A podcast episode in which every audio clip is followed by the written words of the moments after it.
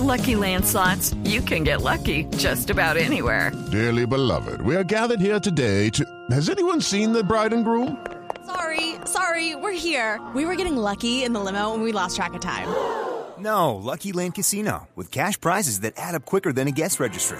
In that case, I pronounce you lucky. Play for free at LuckyLandSlots.com. Daily bonuses are waiting. No purchase necessary. Void where prohibited by law. 18 plus. Terms and conditions apply. See website for details.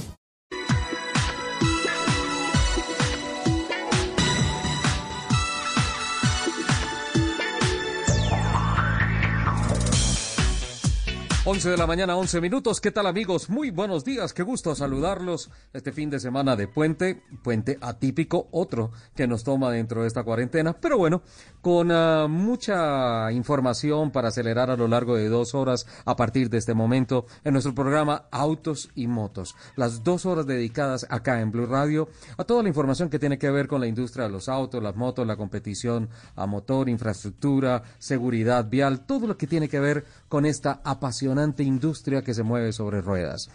Gina Paola Vega es nuestra productora periodística, como todos los sábados. En la plataforma técnica nos acompaña don Freis García, don Alejandro Carvajal.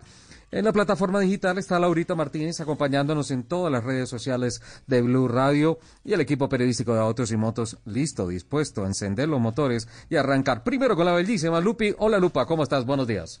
Mi querido Ricardo, muy buenos días. Feliz como cada sábado de poder acompañarlos y disfrutar esta pasión que nos corre por las venas. Les recuerdo nuestro Twitter, arroba Blue Autos y Motos, arroba Ricardo Soler 12, arroba Luz Euse con doble S y por supuesto nuestro querido arroba Ascensioneros.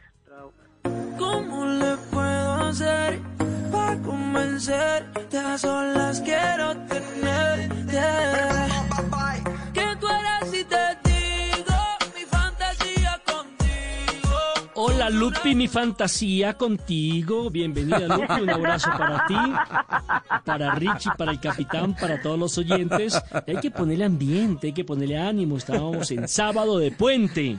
Yo ya listé eh, mis maletas para viajar eh, en este puente. Sí, pero no puede viajar, señor. Señor, ¿cómo que no? Voy de mi apartamento al trabajo y del trabajo a mi apartamento. Ah, bueno. Ah, ¿qué dice Lupi? Se va de crucero. sí, sí, sí, sí. Eh, claro que antes podría manejar con la velocidad crucero de mi auto, pero ahora, hoy salí y la verdad es que como si fuera un día normal de hace seis meses, mucho trancón en la capital de la República el día de hoy, lo que quiere decir que mucha gente está violando la norma, la recomendación que ha hecho la alcaldía de Bogotá de permanecer todavía en cuarentena. A la gente se le olvidó que el virus sigue y que estamos todavía en cuarentena, señores. Por favor, hay que ponerse la mano en el corazón. Y lo otro, uff, Ricardo Lupi y Capitán. Muchísimas zorras en la calle, pero las zorras no de dos patas, sino de dos ruedas. Demasiadas, demasiadas en la capital de la República. Hay muchas. De verdad me sorprendió porque había una ley que supuestamente eh, recogían todas las zorras. Eh, ¿Cómo más se le puede decir a las zorras? Pues para que no vamos a malinterpretar la. la, carruajes. los carruajes aquellos. no son carruajes. Carrozas. Las carrozas. Zorras. Bueno, dejemos de zorra, entonces. Las carretillas, más bien. Eso, carretillas. Eh, resulta que había una norma que supuestamente las habían recogido de la capital de la República y que le iban a dar unos incentivos a las personas que la utilizan para que puedan seguir desarrollando sus actividades, sobre todo de recolección de, de cartones y demás. No, Ricardo, es impresionante porque además salen en caravana. Ya usted no se la encuentra de una, sino en caravana. Cuatro o cinco te atraviesan la carroza eh, o la carretilla y entonces usted tiene que hacer el par y esperar hasta que ellos quieran darle vía. ¡Qué horror! Y estamos en la capital de la República. Óigame, don Nelson, don Miguel Garzón del Sistema Informativo de Blue Radio me escribe acá internamente. Dice, el nombre técnico es Vehículos de Tracción Animal. Pero por favor dígale, Nelson, que si tiene noticias de zorras, que tranquilo. A él le gustan esas noticias. Ahora, ahora, ahora dice tracción animal. Pero es que las de tracción animal son las que llevan, las que llevan, claro, un caballo eh, tirando de la carretilla. Aquí no llevan, aquí no, aquí no hay animales. Ahí es eh, las personas los mismos recolectores Entonces esos serían los famosos BTH, vehículos de tracción humana. eso, ya lo inventó usted, Ricardo. Eh, no, así es, así es. Pero, pero es que un vehículo de tracción humana, por ejemplo, es una bicicleta. Sí, tú te montas y el que tracciona es el ciclista. Entonces, Sí. si hay una carrocita de estas empujada o jalada por una persona, también debe ser calificada técnicamente como vehículo de tracción humana. Y, y, por ejemplo, al capitán, ¿cómo lo definiríamos? Vi, ve- eh, que maneja un vehículo de tracción de Inteligente, tractor, así. de tractor, un BTT. Hola, capitán. BTT, buenos días. ¿Cómo estás? Hola Richard, un abrazo para ti, un beso para la bella Lupi y un gran saludo. Está muy fantasioso y reggaetonero hablando de las zorras, don Nelson Enríquez. Un- mucho gusto saludarte. Y Un abrazo, capitán. eso, Todos mis respetos, como Nelson. siempre. Claro, yo lo sé. Y además el tema eh, interesantísimo de la atracción animal de los caballos jalando las carretas o las zorras, pues como les decimos, eh, te- tengan en cuenta que esto eh, es eh, el, el tema de un automóvil jamás reemplazará a un caballo. Eso lo dijo Ajá. una yegua. ¿no? Ca- Capitán, por favor. No, corten a Fernando mí. Jaramillo. No va más. No, no va más. No no, no pero ustedes llegaron de un pesado hoy, pero mal, hola. Se nota los efectos de la cuarentena.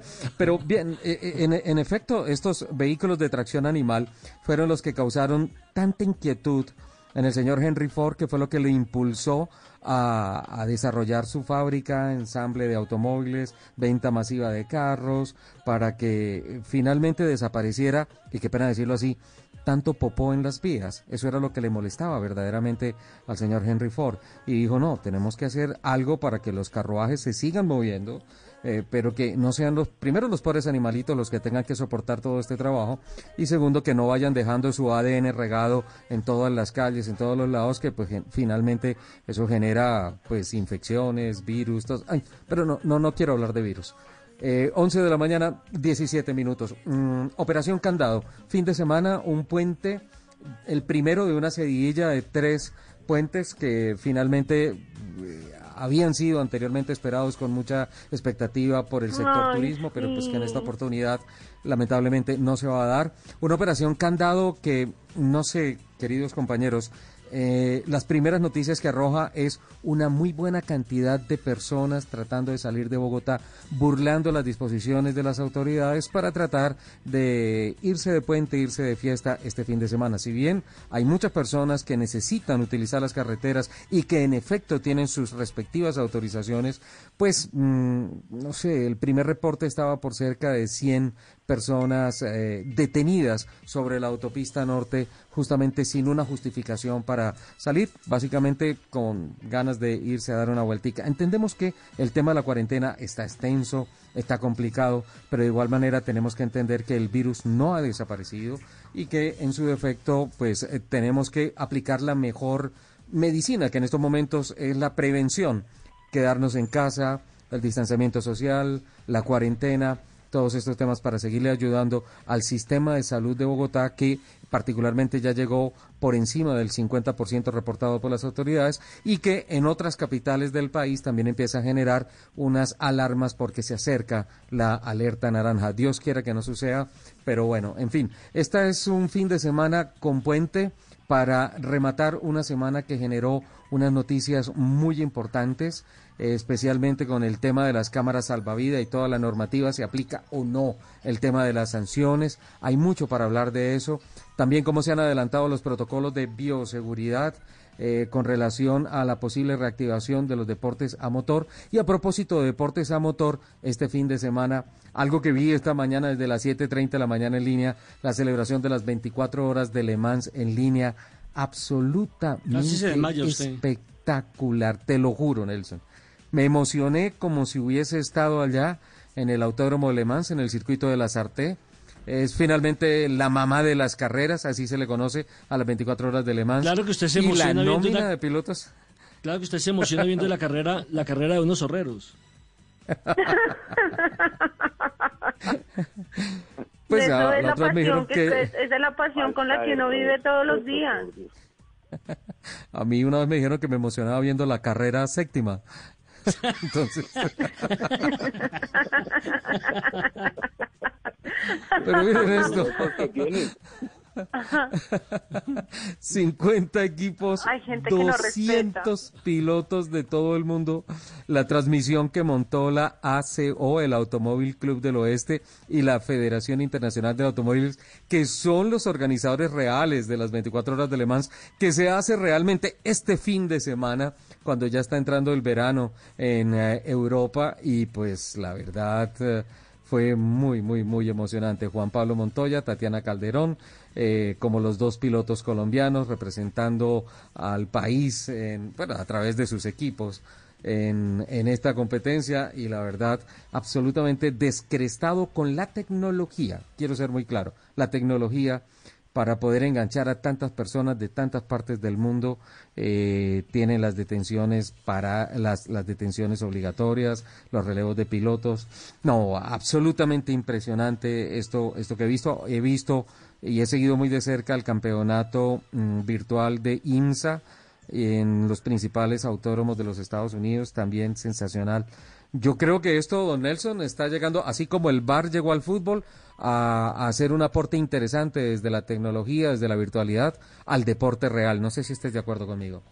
Bueno, para temas de diversión y demás, creo que eh, lo, del te- lo de las carreras virtuales sí me parece interesante, pero no tiene nada que ver, no la puedo comparar con lo que es lo real. A mí me gusta lo auténtico. A mí me gusta una carrera realmente con la emoción de ir al autódromo, con escuchar el rugido de los motores, eh, la parafernalia de lo que se vive antes, durante y después de lo que es una gran carrera de automovilismo. Eh, para hacer una comparación, por eso es que a mí no me gustan las mujeres que, que se maquillan o que se ponen algo adelante atrás. A mí me gusta lo original, don Ricardo. Bueno, en el segundo tema sí estoy completamente de acuerdo contigo, Nelson. En, en el Ay, primero pero, también... Pero un maquillaje, pero un maquillaje suavecito, que resalte los ojos, que le dé un poquito de colorcito en las mejillas, eso no en tiene el caso nada de tuyo es válido. En el caso tuyo es válido. ¿Por qué? No, pues para que sea mejor. Atrevido. No, ya, ya tengo cortado a Fernando Jaramillo, ahora corto a Nelson Asensio. Nos quedamos Ay, sin jefe. programa, Lupi. Jefe, por favor, me- por favor, No. defiéndeme. Sigamos, sigamos, antes de meternos en los temas mucho más serios, creo que podemos seguir con la tónica de mujeres bonitas y de eh, curvas impactantes y de no tecnología, sí naturalidad. ¿Y qué tal si hablamos, don Nelson, de la mujer destacada de la semana? Listo, te lanzo la cortina y hablamos de la mujer destacada y tú te despachas con un tema sensacional. En Autos y Motos de Blue Radio, la mujer destacada de la semana. Proponga usted una y yo propongo la otra. Atención, ¿Quién capitán. sabe qué van a decir? Atención, capitán. Enrique, por favor, Atención, Lupi. Cuéntame, cuéntame. Y atención, oyentes. Tengo la piloto de carreras que hace una fortuna en el mundo del porno. ¿Se la repito? La pilota de Sonaron carreras que hace, que hace fortuna en el mundo del porno. Por favor, capitán, no me vaya a pedir que ella haga una demostración. ¿Cómo fue que me dijo por el interno? Que nos Una- haga un test drive, que nos haga un test un drive. test drive. Yo sí quisiera un test drive de la, de la actriz porno, por Dios. Pues, no, no, pero es que es piloto, es piloto. Bueno, Yo lo estoy que viendo aquí una, una cámara 360 y creo que sí amerita el test drive, realmente, sí. Lo único que sé es que es- es una pilota australiana, se llama René Gracie. Eh, afirma que la mejor decisión de su vida fue definitivamente renunciar a su pasión por las carreras para ganar mucho más dineros.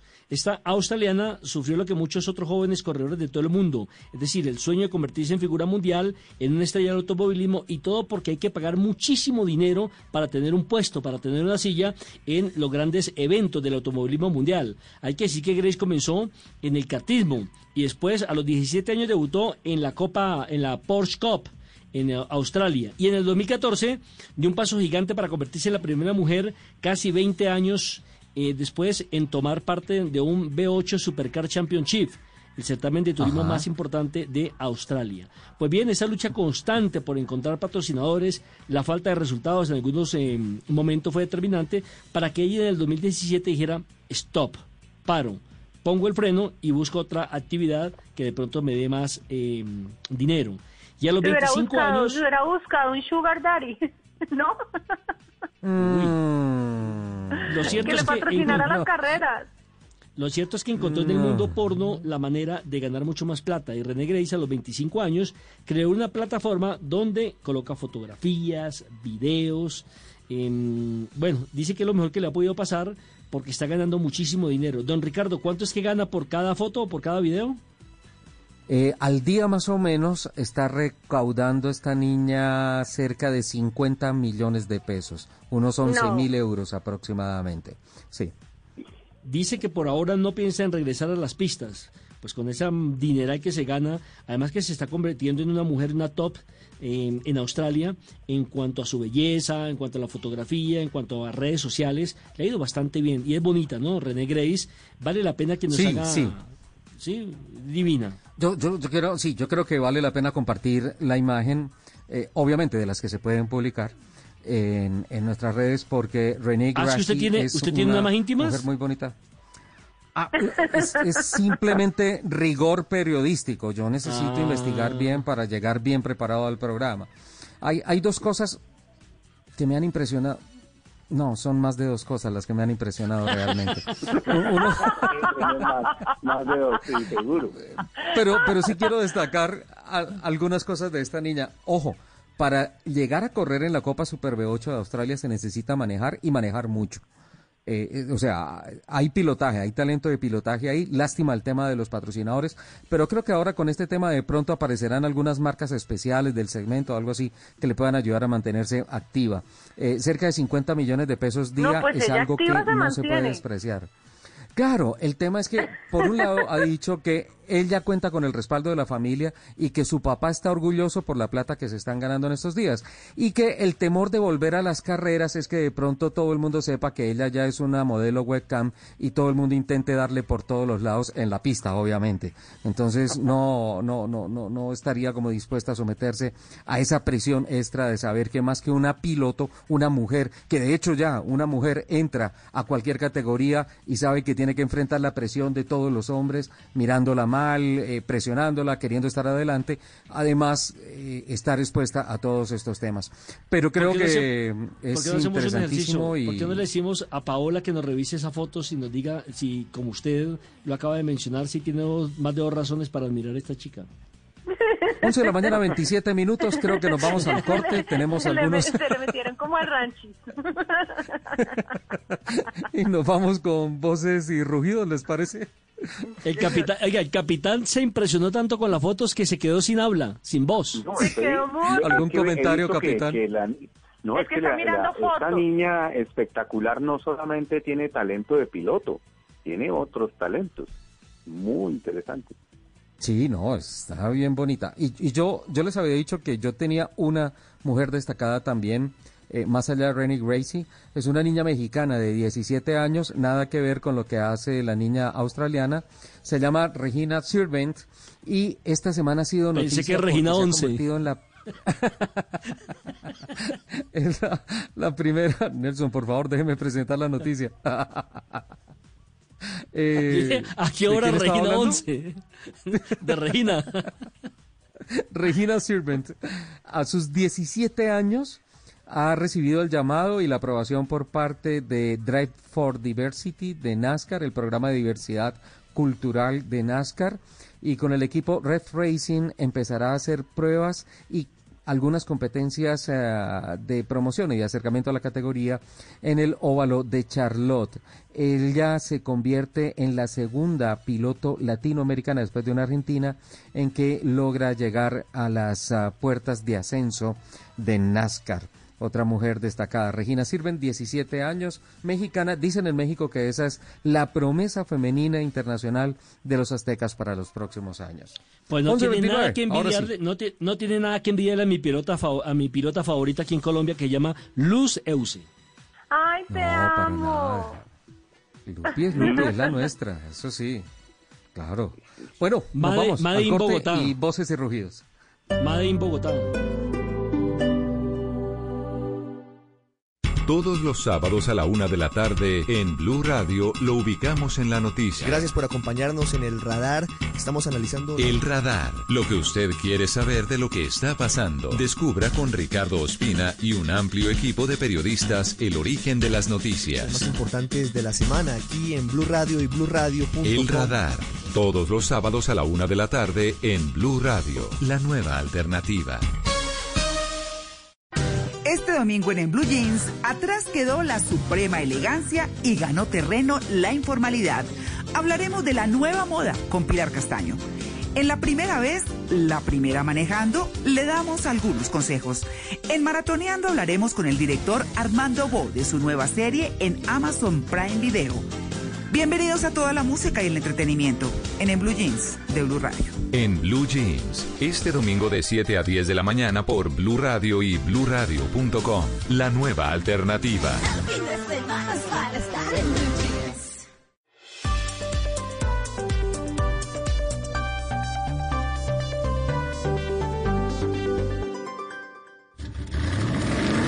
Voces y rugidos en autos y motos de Blue Radio. Voces y rugidos.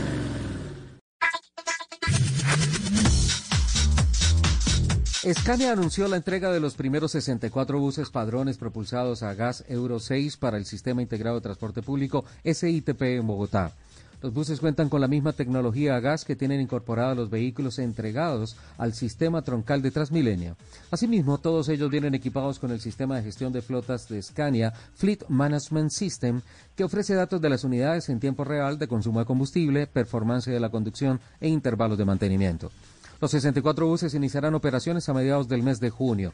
Las unidades entregadas para las rutas troncales forman parte de los 1.790 buses propulsados a gas Euro 6 que pronto estarán circulando en la capital de los colombianos.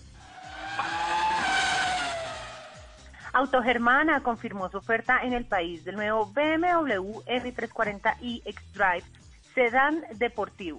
Este modelo es impulsado por un motor a gasolina de 6 cilindros en línea de nuevo desarrollo, con 374 caballos gracias a un turbocargador.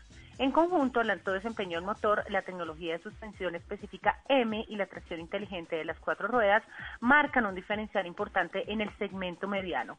Autogermana cobija el auto con una garantía de mantenimiento preventivo incluido por 5 años o 60 mil kilómetros, lo que ocurra primero, de acuerdo con el programa BMW Service Inclusive, y una garantía de fábrica de dos años sin límite de kilometraje. Y atención, que esta mañana de las 8 en punto, Juan Pablo Montoya y Tatiana Calderón compiten en la primera versión virtual de la mítica carrera 24 horas de Le Mans. La carrera, que ha contado con la participación de 50 equipos y 200 pilotos, se celebra este fin de semana, fecha en la que tradicionalmente se realizan las 24 horas reales del circuito de la Sartén. La plataforma usada es R Factor 2 y del total de 200 pilotos, 115 serán corredores profesionales y 85 gamers.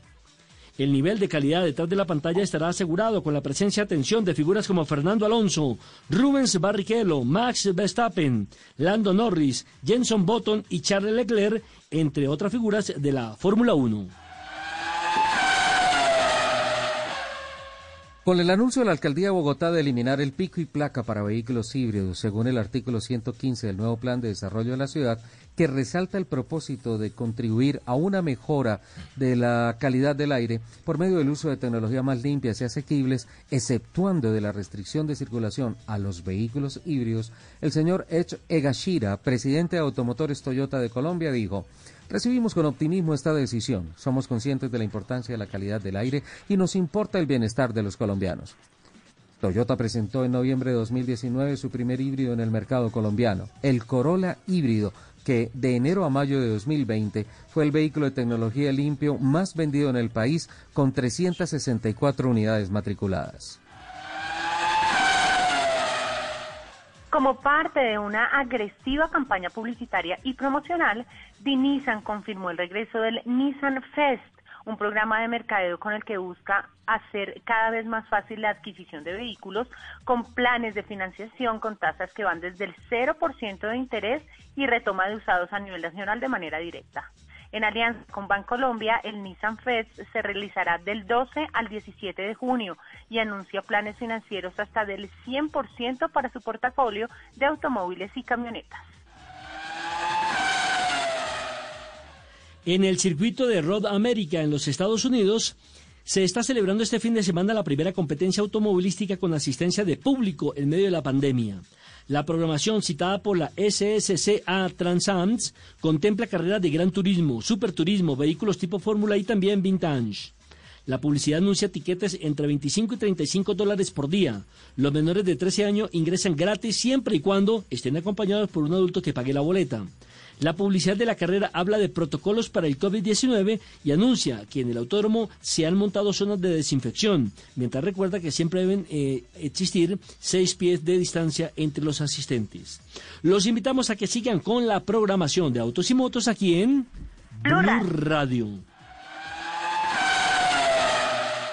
Estás escuchando Blue Radio. Es momento de una pausa activa en tu trabajo. Levántate, mueve tus brazos, tus piernas y camina un poco. Es tiempo de cuidarnos y querernos. Banco Popular, siempre se puede. Es tiempo de cuidarnos y querernos. Por eso hemos habilitado una fila de atención prioritaria en nuestras oficinas para mayores de 60 años, personas en condición de discapacidad, mujeres embarazadas, miembros de la fuerza pública, personal médico y sanitario. Hoy se puede, siempre se puede. Banco Popular, somos Grupo Aval, vigilado Superintendencia Financiera de Colombia. Este sábado en Travesía Blue una historia de amor que trajo al Gran Bazar de Estambul hasta Colombia. María Fernanda Yepes nos recomendará lugares de Colombia para reanudar los viajes y su no tan grata experiencia con la comida marroquí. En Cinema Travel un viaje en el tiempo a través del DeLorean de Marty McFly.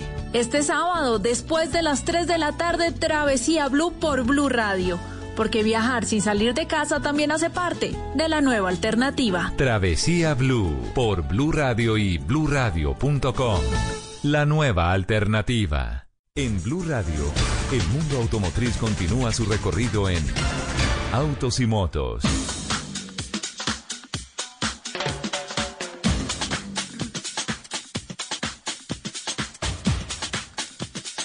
11 de la mañana, 37 minutos. Bueno, eh, sin duda la noticia de la semana en términos de movilidad en, esta, en la capital de la República ha sido eh, conocerse por completo la uh, sentencia que ha emitido la Corte Constitucional con relación a la legalidad de los comparendos o um, evidencias como lo está llamando el secretario de Movilidad de la capital de la República, el señor Estupiñán, eh, con relación a las cámaras salvavidas y a las fotomultas que han generado tanta controversia.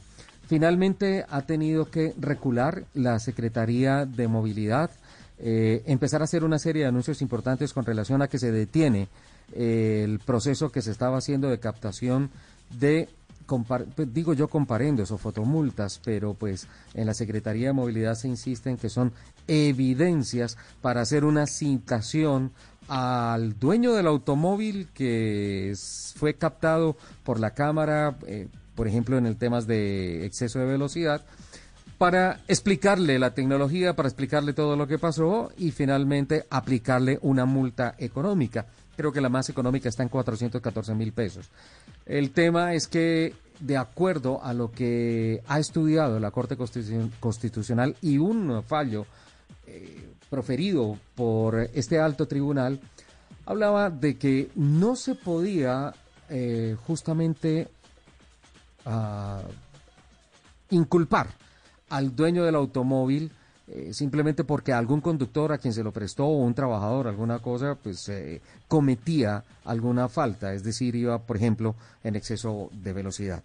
En fin, eh, este tema ha generado una controversia grandísima, se ha analizado en muchos medios de comunicación y pues finalmente parece ser que la Corte Constitucional encuentra la ruta para empezar a poner en orden este tema para decir, bueno, simplemente la ley en Colombia, la Constitución en Colombia no permite castigar a alguien por una falta que haya hecho otra persona. Partiendo de ese principio, las cámaras salvavidas están fallando en lo que está contenido en la Carta Magna y por tanto lo que es ley en el país y en consecuencia se tiene que empezar a buscar una implementación tecnológica para que el que verdaderamente viola la ley, el ejemplo que estoy poniendo, límite de velocidad, sea quien tenga que pagar con eh, su responsabilidad, mejor dicho, económicamente, Sí, sí, sí. o ir a los cursos, todas estas cosas. Don Nelson Asensio, al respecto, ¿qué Bien. noticias tenemos? Mire, es más, después del debate que se dio ayer queda más o menos claro que eh, estas infracciones van a recibir comunicaciones informativas y las sanciones económicas se suspenden por el momento mientras se estudia el fallo en la Corte Constitucional. Atención, esas, eh, eh, esas eh, comunicaciones informativas son para las personas, por ejemplo, que si circulan en la capital de la República no tienen el seguro obligatorio de accidentes de tránsito SOAT, ¿sí?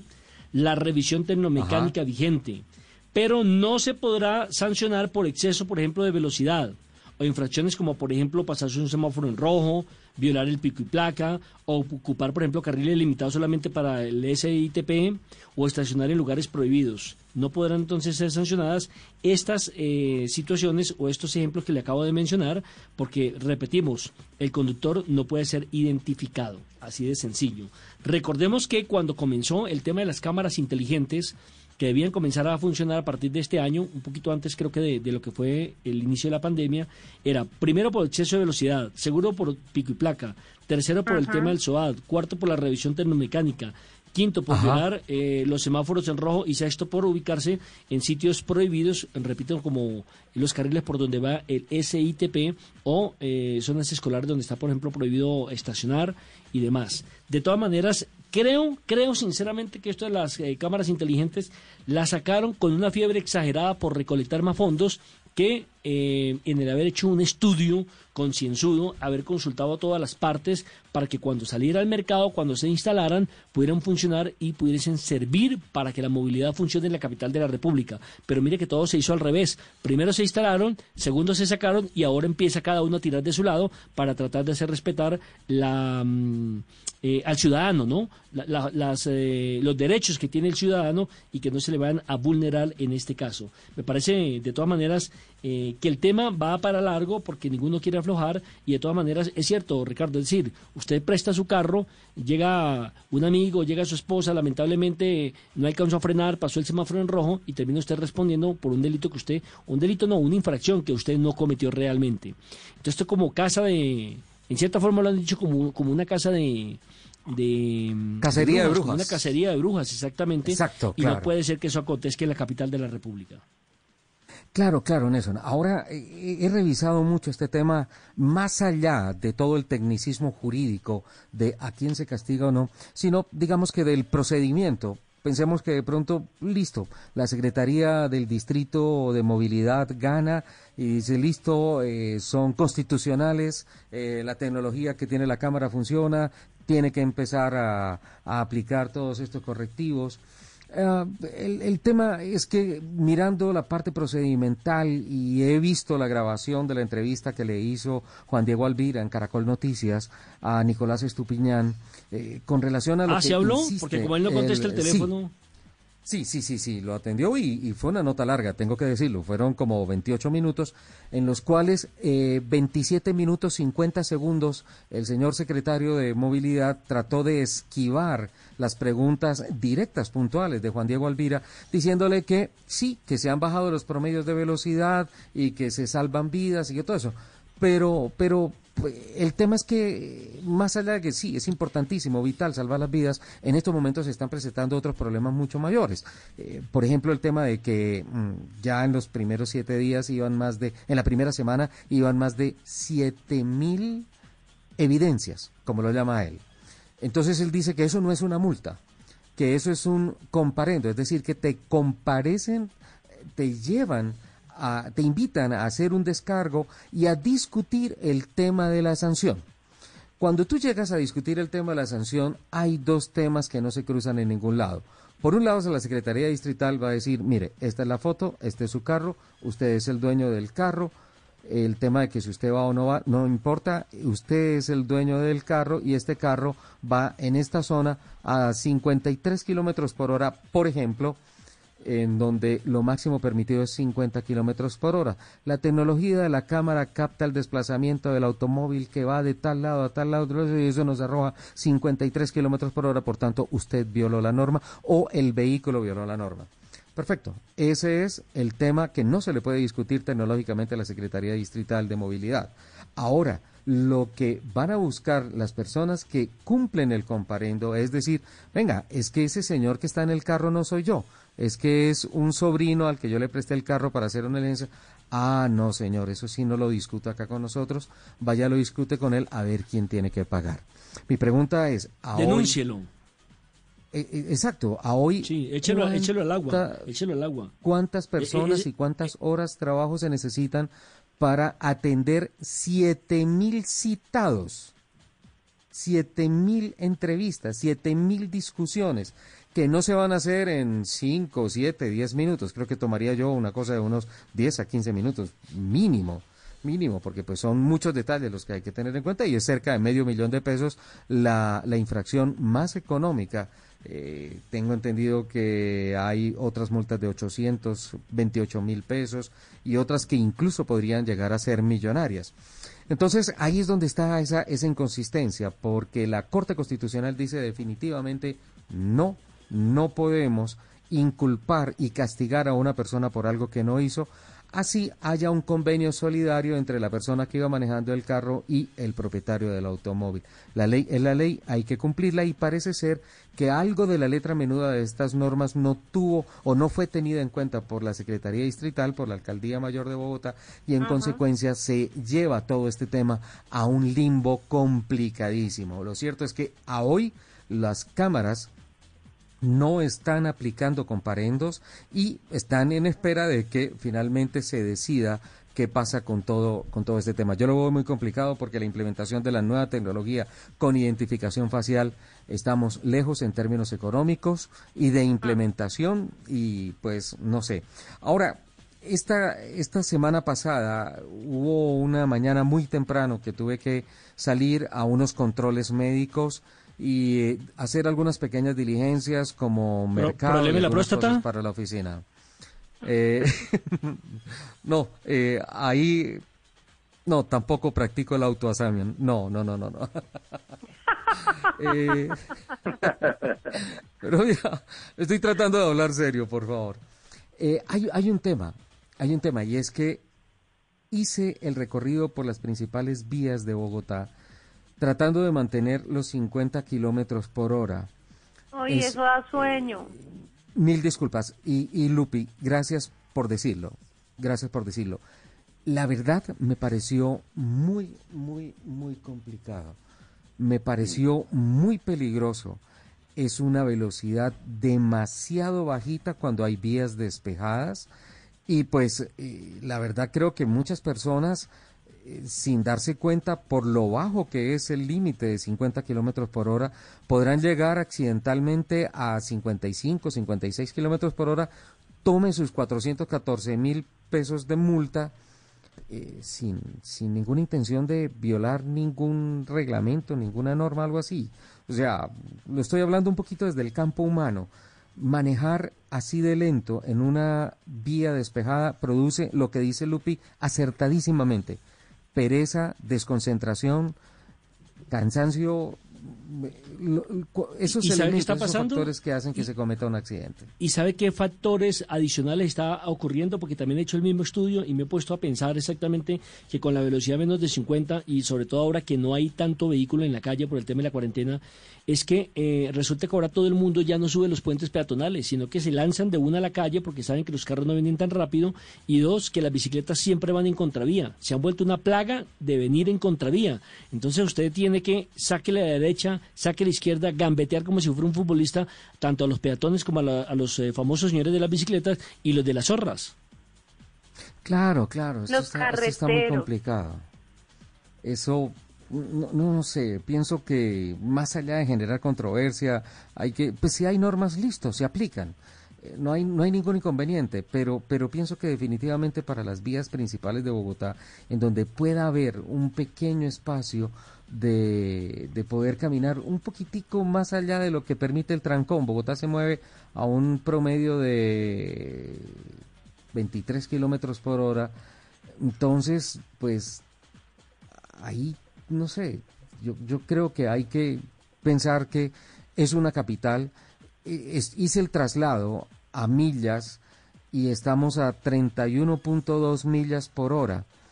Eh, pensando, por ejemplo, en las carreteras europeas, en las norteamericanas, en algunos temas en Brasil, en Argentina. Bueno, esa es una, una velocidad máxima, mm, no, no, no sé, no sé. Creo, creo que sobre eso también valdría la pena discutir un poquito.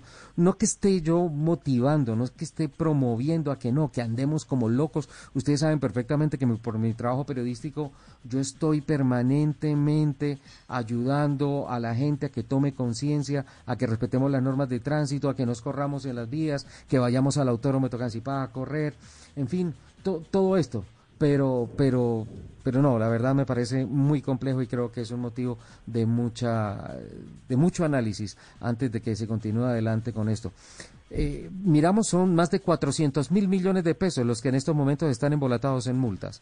Y, y me parece que no es justo vale entonces pues vamos vamos pues, un poquito adelante con este tema con la reflexión.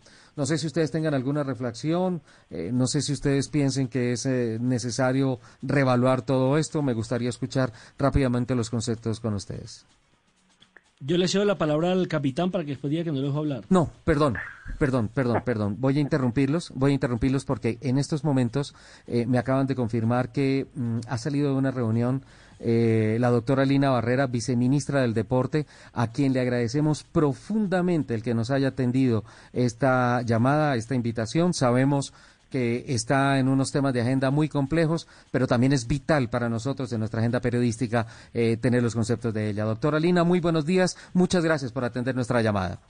No, muchas gracias a usted, Ricardo. Excúseme no poderlo atender antes, pero ya estamos acá. Un saludo especial para toda la mesa de trabajo y a los amables oyentes de Blue Radio. No, doctora Lina, por el contrario, muchísimas gracias. Sabemos lo complejo que en estos momentos es la agenda ministerial y pues bueno, eh, al grano. ¿En qué va el tema de los protocolos deportivos? ¿Qué se ha avanzado con las federaciones eh, en estos últimos días? No, pues nosotros hemos venido reuniéndonos una a una con todas las federaciones, explicándoles cuál es el procedimiento. Nosotros a través del Centro de Ciencias del Deporte conformamos un equipo donde hay metodólogos, médicos, psicólogos, eh, fisioterapeutas, bueno, todo el equipo para qué? Para que las ir avanzando en los protocolos con las federaciones.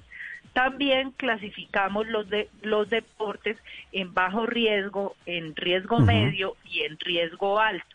Eso no quiere decir que los que están en riesgo alto no vayan montando ya los protocolos. Nosotros que les dijimos, mire, señores federaciones, empecemos ya a montar los protocolos, que nosotros somos Sí. la primera instancia, nosotros se los revisamos, se los ajustamos y cuando ya queden ok, según lo que nosotros eh, tenemos, de acuerdo a lo que ustedes también tienen, expedimos una resolución, se lo mandamos al Ministerio de Salud, el Ministerio de Salud también lo revisa y cuando ya eh, y se los aprueba, porque quien quien aprueba o desaprueba los protocolos es el Ministerio de Salud.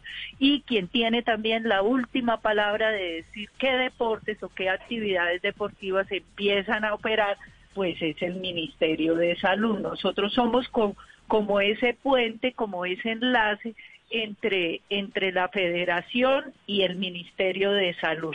Ya cuando el, cosa de que cuando ya el gobierno nacional en cabeza del presidente diga, bueno, estos sectores o estas actividades deportivas ya empiecen a operar, pues nosotros ya tenemos un punto de un punto pues ganado y adelante para esos temas.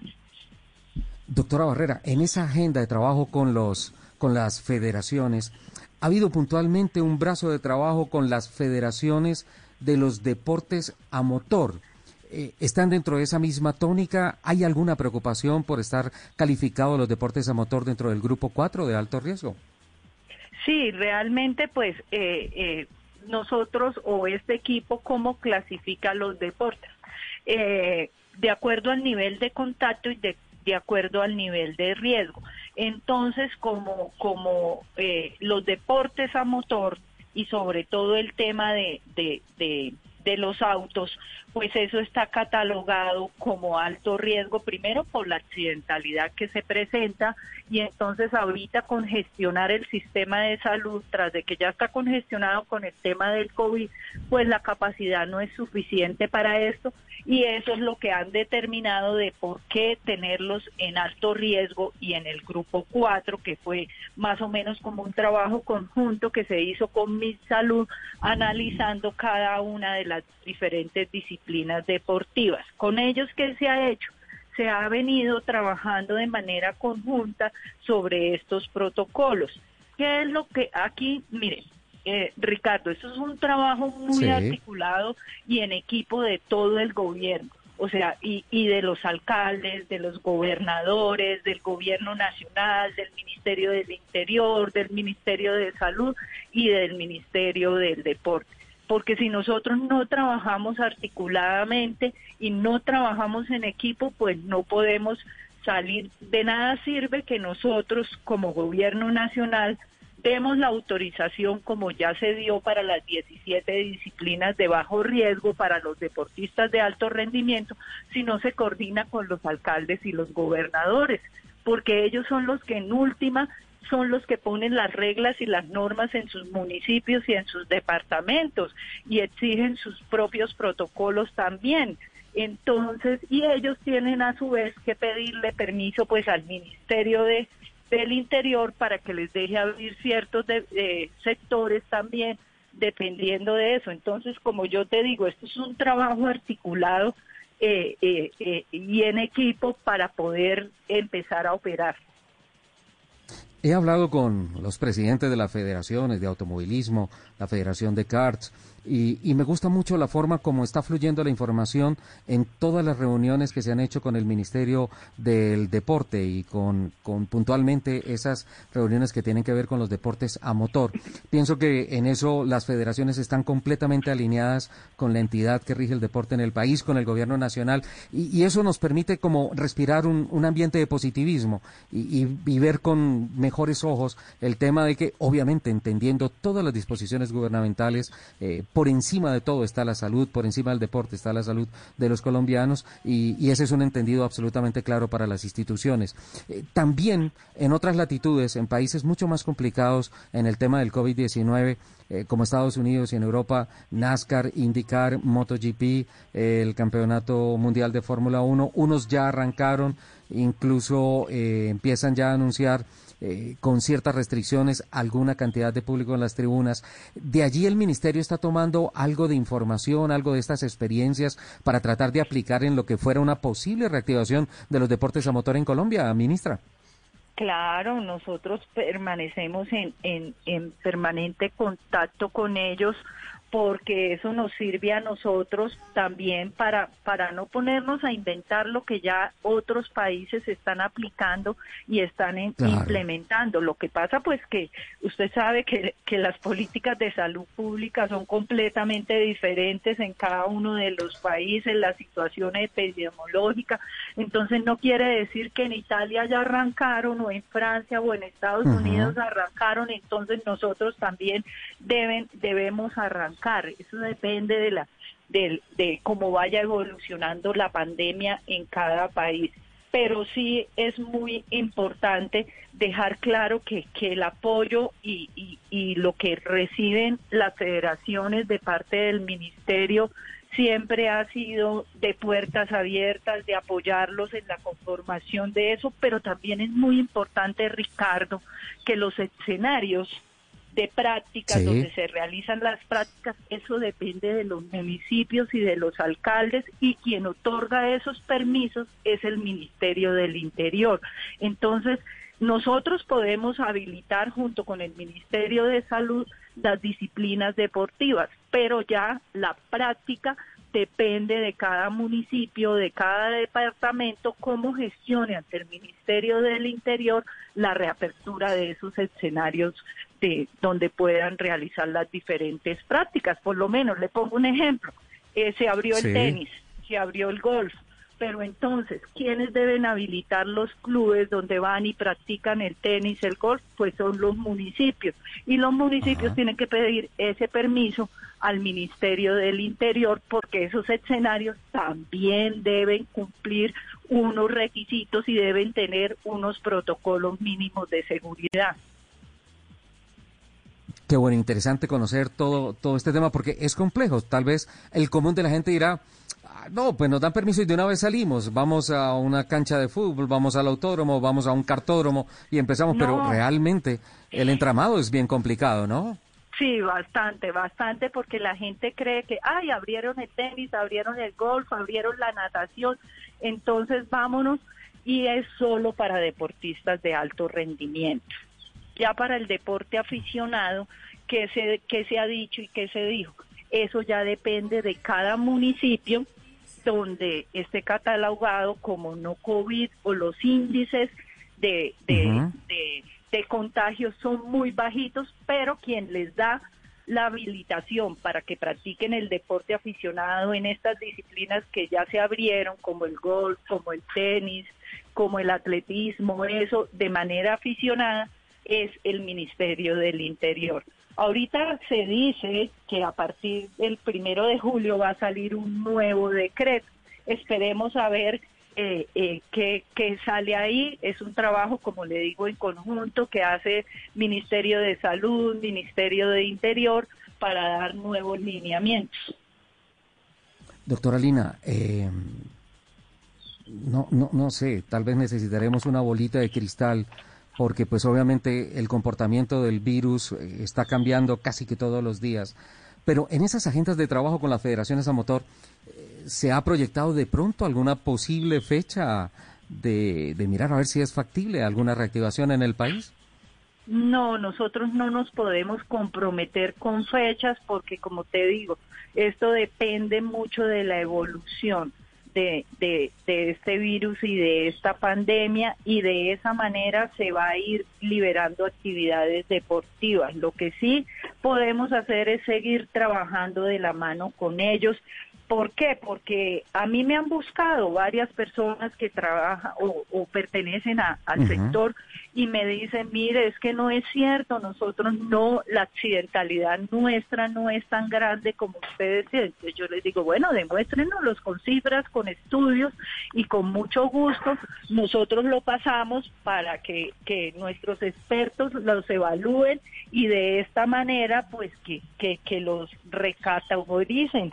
Entonces, en eso estamos, en eso estamos recibiendo todas las informaciones, eh, todos los insumos que nos puedan dar para que ellos puedan empezar a, a operar de una manera más rápida o por lo menos que lo bajen del riesgo alto al riesgo medio, dependiendo, pero eso toca es con estudios, como yo les dije a ellos, o sea, y nosotros tampoco hacemos eso a la ligera, ni mucho menos, sino también con estudios y cifras, no es porque se nos ocurrió que deben estar en alto riesgo, entonces lo vamos a incluir ahí.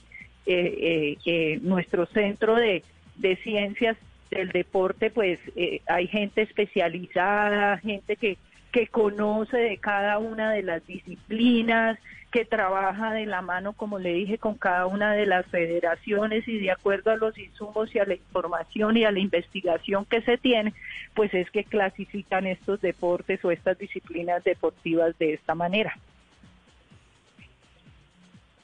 Bueno, pues viceministra, le agradecemos infinitamente.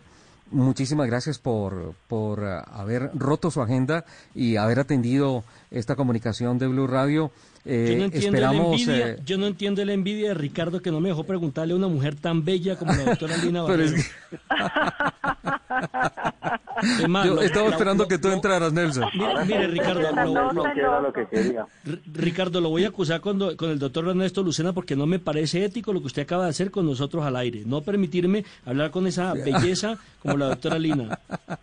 Es que, perdóneme, pero estamos hablando entre sangileños, don Nelson. Ah, muy bien. Ah, no, ahí sí me quito el sombrero. Ay, fue Paisanos, puerca. paisanos.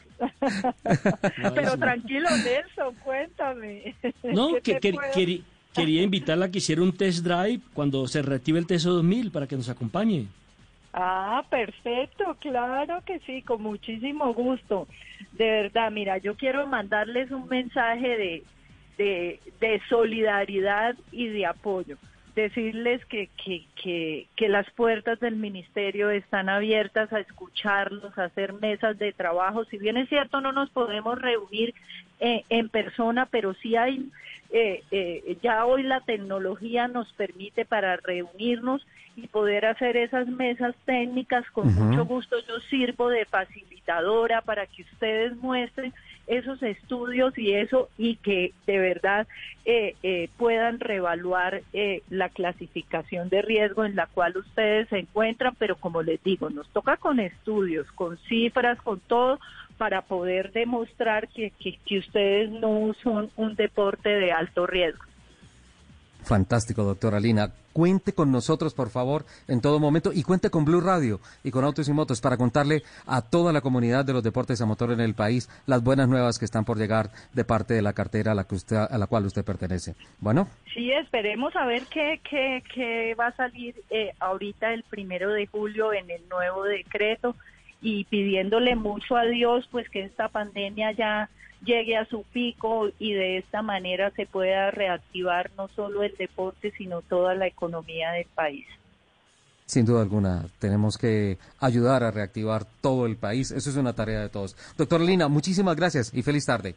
Bueno, que estén muy bien. Muchas gracias, Ricardo. Un abrazo, Nelson. Y ahí ya tome nota para estar pendiente cuando podamos me lleves a hacer el test drive. Fantástico, es nuestro compromiso. Cuenta con él.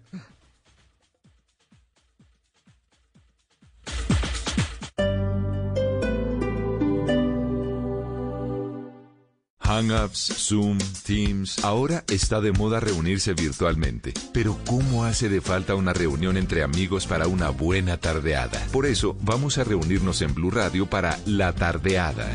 Una reunión para conversar, compartir y volvernos a encontrar. Reunámonos este sábado y domingo en Blue Radio para La Tardeada con Juana Uribe, Juan Esteban San Pedro, Juan Esteban Costaín, Hernando Paniagua, Dago García y Jorge Alfredo Vargas. 5 a 7 de la tarde, Blue Radio, la nueva alternativa. Hola, ¿cómo están a todos? Soy Rodrigo Garduño, creador y fundador del programa 54D. Los invito este domingo aquí a Generaciones Blue para que hablemos eh, de la importancia de hacer ejercicio en casa y de todo lo que a usted le puede ayudar a tener una versión más saludable. Los esperamos. Generaciones Blue, este domingo a las 12 del día. Generaciones Blue por Blue Radio y bluradio.com. La nueva alternativa.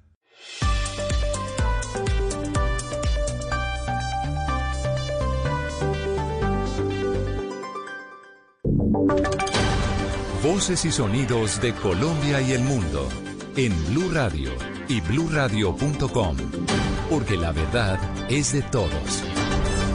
12 del día, 7 minutos, las noticias en Blue Radio. Mucha atención que en el mundo ya hay más de 7.550.000 casos de coronavirus desde que comenzó la pandemia. El último balance de casos diarios de la OMS es de 136.500 nuevos contagios en solo 24 horas. La información la tiene Estefanía Montaño. Sí, Miguel, y la cifra de fallecidos por la pandemia también asciende a 423.349 en todo el mundo, aunque según la Organización Mundial de la Salud, este indicador continúa en cifras inferiores comparadas a la de otros meses, con entre 4.000 y 5.000 muertes cada 24 horas. Por su parte, América se mantiene como la región más afectada en el mundo, con 3.63 millones de casos, seguida de Europa con 2.37 millones y de Oriente Medio con 737 mil infecciones. Estados Unidos, Brasil y Rusia son los países con mayor número de contagios, seguidos de India, que superó hoy la barrera de los 300 mil casos, mientras que Perú y Chile también figuran entre las 12 naciones más afectadas del mundo. La noticia positiva son los 4 millones de personas que ya se han recuperado de este virus. Gracias, Estefanía. Y hay una información de último minuto que tiene que ver con el coronavirus, con la crisis que, con la crisis que genera en los diferentes países del mundo. Tiene que ver con Chile, porque allí el presidente Sebastián Piñera destituyó a su ministro de Salud tras su polémica gestión por el, por el COVID-19. Se trata de Jaime Mañalich quien dejará su cargo y quedará ahora el señor Enrique París frente a la cartera de la salud Mañalich. Se había estado ausente desde el jueves pasado en la entrega de los reportes diarios de los casos y de fallecidos por coronavirus que se realiza en el Palacio de la Moneda allí en Chile. Entonces es otro funcionario que cae, que deja su puesto, que deja su posición tras la crisis que ha traído el COVID-19. Son las 12 del día, 9 minutos. En otras noticias, el Ministerio de Defensa entregó un balance en materia de orden público durante la cuarentena y destacó importantes cifras de reducción de delincuencia, homicidios y extorsión. Los detalles los tiene Uriel Rodríguez. Aunque el confinamiento es una de las razones principales por las que se ha reducido el homicidio y también se ha reducido eh, los delitos en el país, el Ministerio de Defensa señaló que entre el 25 de marzo y el 7 de junio el secuestro se redujo en un 89% y la extorsión en 39%. A su vez, el homicidio en 30% y las lesiones personales en 65%. Sin embargo, las cifras son más altas si se comparan desde el 1 de enero al 7 de junio, donde el homicidio solamente se redujo en un 17%. Destacó el Ministerio de Defensa que fueron 919 muertes menos que en el mismo periodo del año anterior. También destacaron las lesiones personales, una reducción en ellas y el secuestro en un 55%. Esto desde que arrancó el año. Gracias, Uriel. Y un policía y un conductor permanecen hasta ahora bajo observación médica tras un grave accidente en una vía en el norte de Antioquia. Todo ocurrió cuando esta persona se robó un carro y en la huida atropelló al patrullero que iba en su moto y luego chocó contra un camión. Los detalles con Valentina Herrera. Los hechos ocurrieron en el kilómetro 68 de la vía entre Yarumal y Santa Rosa de Osos. Allí, un hombre que se movilizaba en un carro que había robado minutos antes atropelló al patrullero que con su moto intentó detenerlo y luego terminó chocando contra una volqueta que estaba en la vía. Según el coronel José Ricardo Archila, jefe de la seccional de tránsito de la policía en Antioquia, el conductor sufrió varias fracturas, mientras que el patrullero tiene lesiones menores, por lo que ambos fueron trasladados de inmediato a centros médicos en Santa Rosa de Osos. Choca contra una motocicleta de la institución que es afectada totalmente. Ahí es donde nos lesiona el patrullero. ¿Quién presenta politraumatismos? La persona fue dejada a disposición por el delito de hurto y lesiones personales. En lo que va de este puente festivo, la Policía de Tránsito ha impuesto 30 órdenes de comparendo en el departamento de Antioquia a conductores que no han presentado los permisos para movilizarse durante estos días. Gracias, Valentina. Y hay alerta epidemiológica en el Huila por el primer caso de leishmaniasis visceral en un niño de tan solo 17 meses de edad. Silvia Lorena Artunduaga. Autoridades de salud en el Huila emitieron alerta epidemiológica en 13 de los 37 municipios del departamento tras presentarse el primer caso de leishmaniasis en un niño de 17 meses, quien se encuentra en atención hospitalaria y que involucra a los municipios de Gigante y Neiva. César Alberto Polanía, secretario de Salud del Huila. Se ha declarado una alerta epidemiológica por leishmaniasis en la región. Hay un caso que está en proceso de confirmación por el Instituto Nacional de Salud. Aquí ya se han hecho las pruebas que nos permite diagnosticar un caso de leishmaniasis visceral en un menor de 17 meses de edad y que por supuesto está en el proceso de atención y de manejo hospitalario. La leishmaniasis es una enfermedad infecciosa producida en humanos por un parásito intracelular que infecta la piel y órganos internos. Gracias Silvia. Y en información deportiva, el protocolo del fútbol colombiano estaría ya casi listo. Se conoció un documento en las últimas horas que trae detalles de cómo sería. La información la tiene Cristian Marín.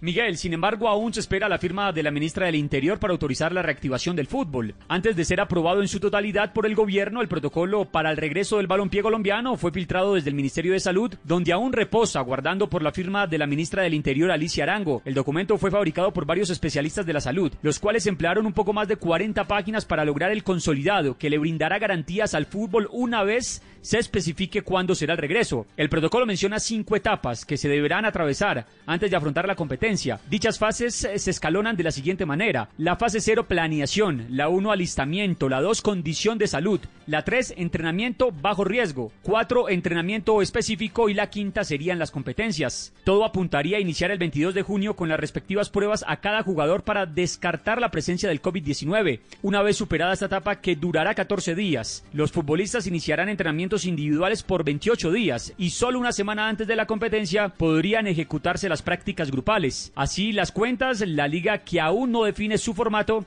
estaría volviendo sobre la segunda o tercera semana del mes de agosto. Noticias contra reloj en Blue Radio. 12 del día, 14 minutos, las noticias contra reloj en Blue Radio. La noticia en desarrollo hasta ahora se adelanta en el Consejo de Bogotá un debate por lo que sería la privatización del Hospital San Juan de Dios, en el que la bancada de la Colombia Humana cuestiona lo que sería una demolición de la Torre Central, a lo que han manifestado como una afectación al patrimonio cultural de la ciudad.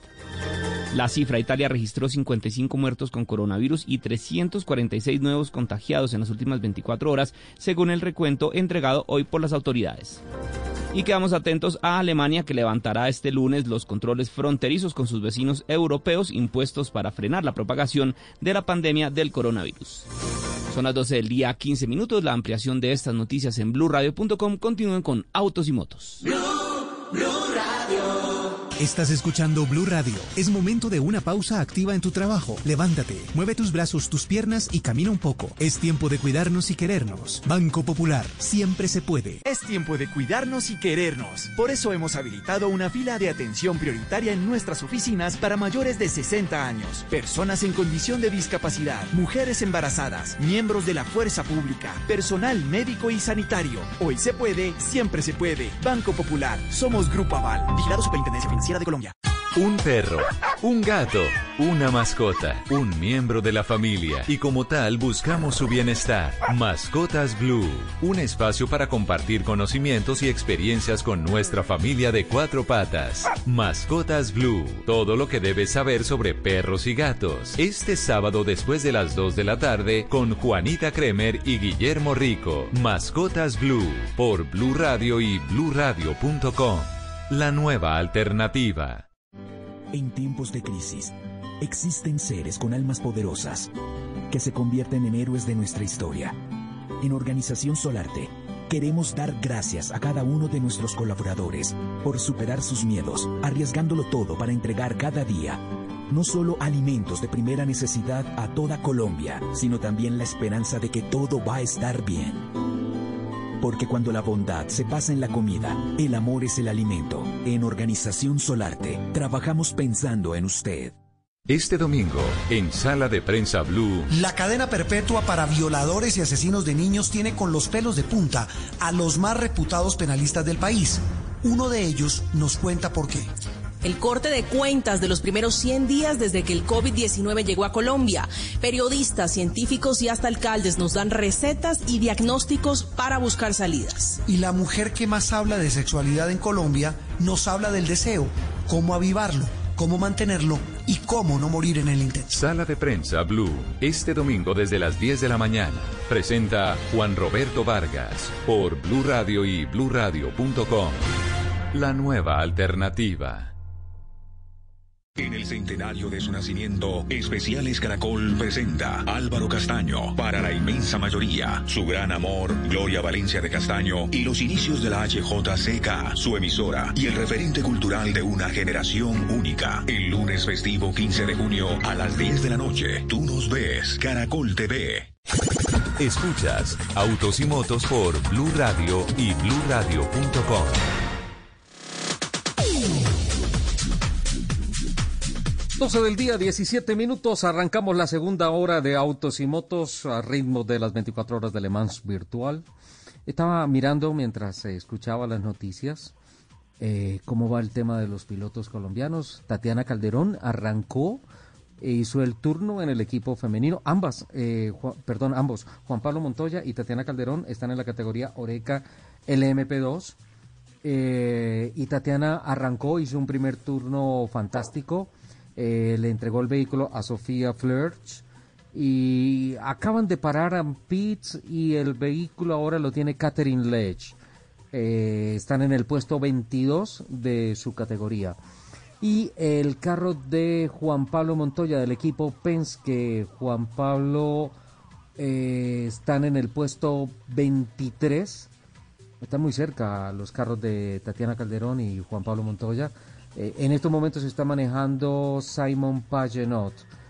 Es el compañero de equipo también en las carreras de larga duración, como las 24 horas de Daytona a principio de año, que Autos y Motos de Blue Radio cubrió en, el escenario en la Florida. Y pues esa es la situación en estos momentos. Arrancó a las 8 de la mañana la carrera. Van 12 horas, van 4 horas, perdón, 19 minutos de competencia. El reglamento contempla que un piloto debe hacer un turno mínimo de 4 horas y máximo de 7 horas. Es lo que contempla el reglamento. Y sí, es duro, es duro porque el ritmo de carrera, Lupi, ¿tuviste la transmisión esta mañana? ¿La has visto o no? No, no, señor. No, ha, ha estado sensacional y eso es, y eso es ¿Le parece sensacional? En- Sí, sí, sí. a O sea mí- que, a o sea que a usted le gustan las relaciones virtuales. A mí, a mí lo que me parece, lo que, lo que me parece más emocionante de estas carreras de duración es el trabajo en equipo, ¿no? Porque aquí, porque aquí en estas, en este tipo de carreras los que ganan son los que son más inteligentes, no más rápidos. Sí, es pura estrategia, ¿no? Eso, Ajá. eso está claro. Pura estrategia. Pero no, a mí me gustan las relaciones reales. Lo que pasa es que creo que este tema, no sé, está cambiando un poquito la cultura y pues en temas de tecnología, la verdad me parece, me parece interesante. Yo creo que ¿me es- regalas el link para verla? Por favor. Eh, ya se los compartimos. Eh, hay una transmisión de YouTube. Eh, la transmisión original en Colombia, por ejemplo, Col Motor Fans está transmitiendo y tiene una ventana de información con actualización de lo que está pasando en las carreras, tal cual como si fuera la carrera real. No, no, sé, me da la impresión de que, eh, insisto, y, y en alguna oportunidad yo lo dije un poco despectivo, eh, no, no voy a entrar a comparar la realidad con la virtualidad. Jamás me descrestaré con un campeón mundial de automovilismo que sea experto en maquinitas, en jueguitos, en el computador. Pero lo que hoy se ha visto y lo que he visto con las carreras virtuales de IMSA a lo largo de este año, las carreras de Indy también, eh, pienso que, que es un brazo que le están haciendo al deporte. Porque en términos de conducción, si bien no está el factor riesgo, temperatura y todas las cosas que están en el automovilismo real, en términos mentales y de concentración, sí es muy fuerte esto, don Nelson. La verdad, veo con muy buenos ojos. Hoy tal vez estoy cambiando un poquito los conceptos sobre esto. Sin duda, Ricardo, sin duda, pero bueno, yo creo que todos vamos para el mismo lado, porque la uno no se puede quedar de la tecnología, ¿no? De lo que es el desarrollo tecnológico, Exacto. las plataformas y demás. Y si usted se queda, queda en el pasado, sin lugar a dudas. Vieron, que perdón que, yo me devuelva en el tiempo y todo, vieron el sábado pasado finalmente el lanzamiento. El El lanzamiento, lanzamiento de-. Ah, Ah, claro. sí, claro. claro. ¿Verdad que fue muy emocionante? A mí se me Muy, puso muy la piel emocionante. chinita, chinita. Sí, el acople Sí, también sí. en la estación internacional fue acople. espectacular. Y todo 19 perfecto, horas además. después. No, sensacional. Y, y date cuenta, eso es, eso es tecnología. Pero mira, Nelson, por ejemplo, en los simuladores se desarrollan piezas que después van a construcción y van para los carros. Eso, por ejemplo, en equipos muy tecnificados de la Fórmula 1, de Indy, de NASCAR, de INSA, del Campeonato Mundial de Rallys. Eh, simplemente que ahora, pues, eh, toda esa tecnología se unió a través de la red y están echando carreras. Eso, eso me parece sensacional. Pero toda esta tecnología sí está llegando como a, a- a revolucionar el deporte. No sé, así como hay unas cosas demasiado buenas, también he tenido la oportunidad de ver unas cosas muy aburridas, muy mal hechas. Eh, no sé, no, no, me parece que, pues como todo. qué? ¿Cómo que? No sé, unas carreras que citan que van a correr tales contra tales y, y aparecen en unos circuitos y, y narradores que parece que estuvieran en un velorio, no sé, no sé, si tú miras y, y estamos escuchando de fondo eh, en este momento la transmisión de las 24 horas de Le Mans, ¿no es cierto? Sí.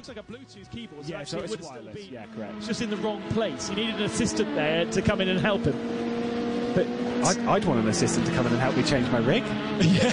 Han hecho un trabajo periodístico excepcional. Han hecho una presentación, han hecho una cosa tremenda, demasiado bien hecho. Esto, esto es, pues obviamente son las 24 horas de Le Mans y tenían que ser así. pero creo que si se va a lanzar uno la virtualidad tiene que hacerlo demasiado bien y tiene que parecer muy real el tema.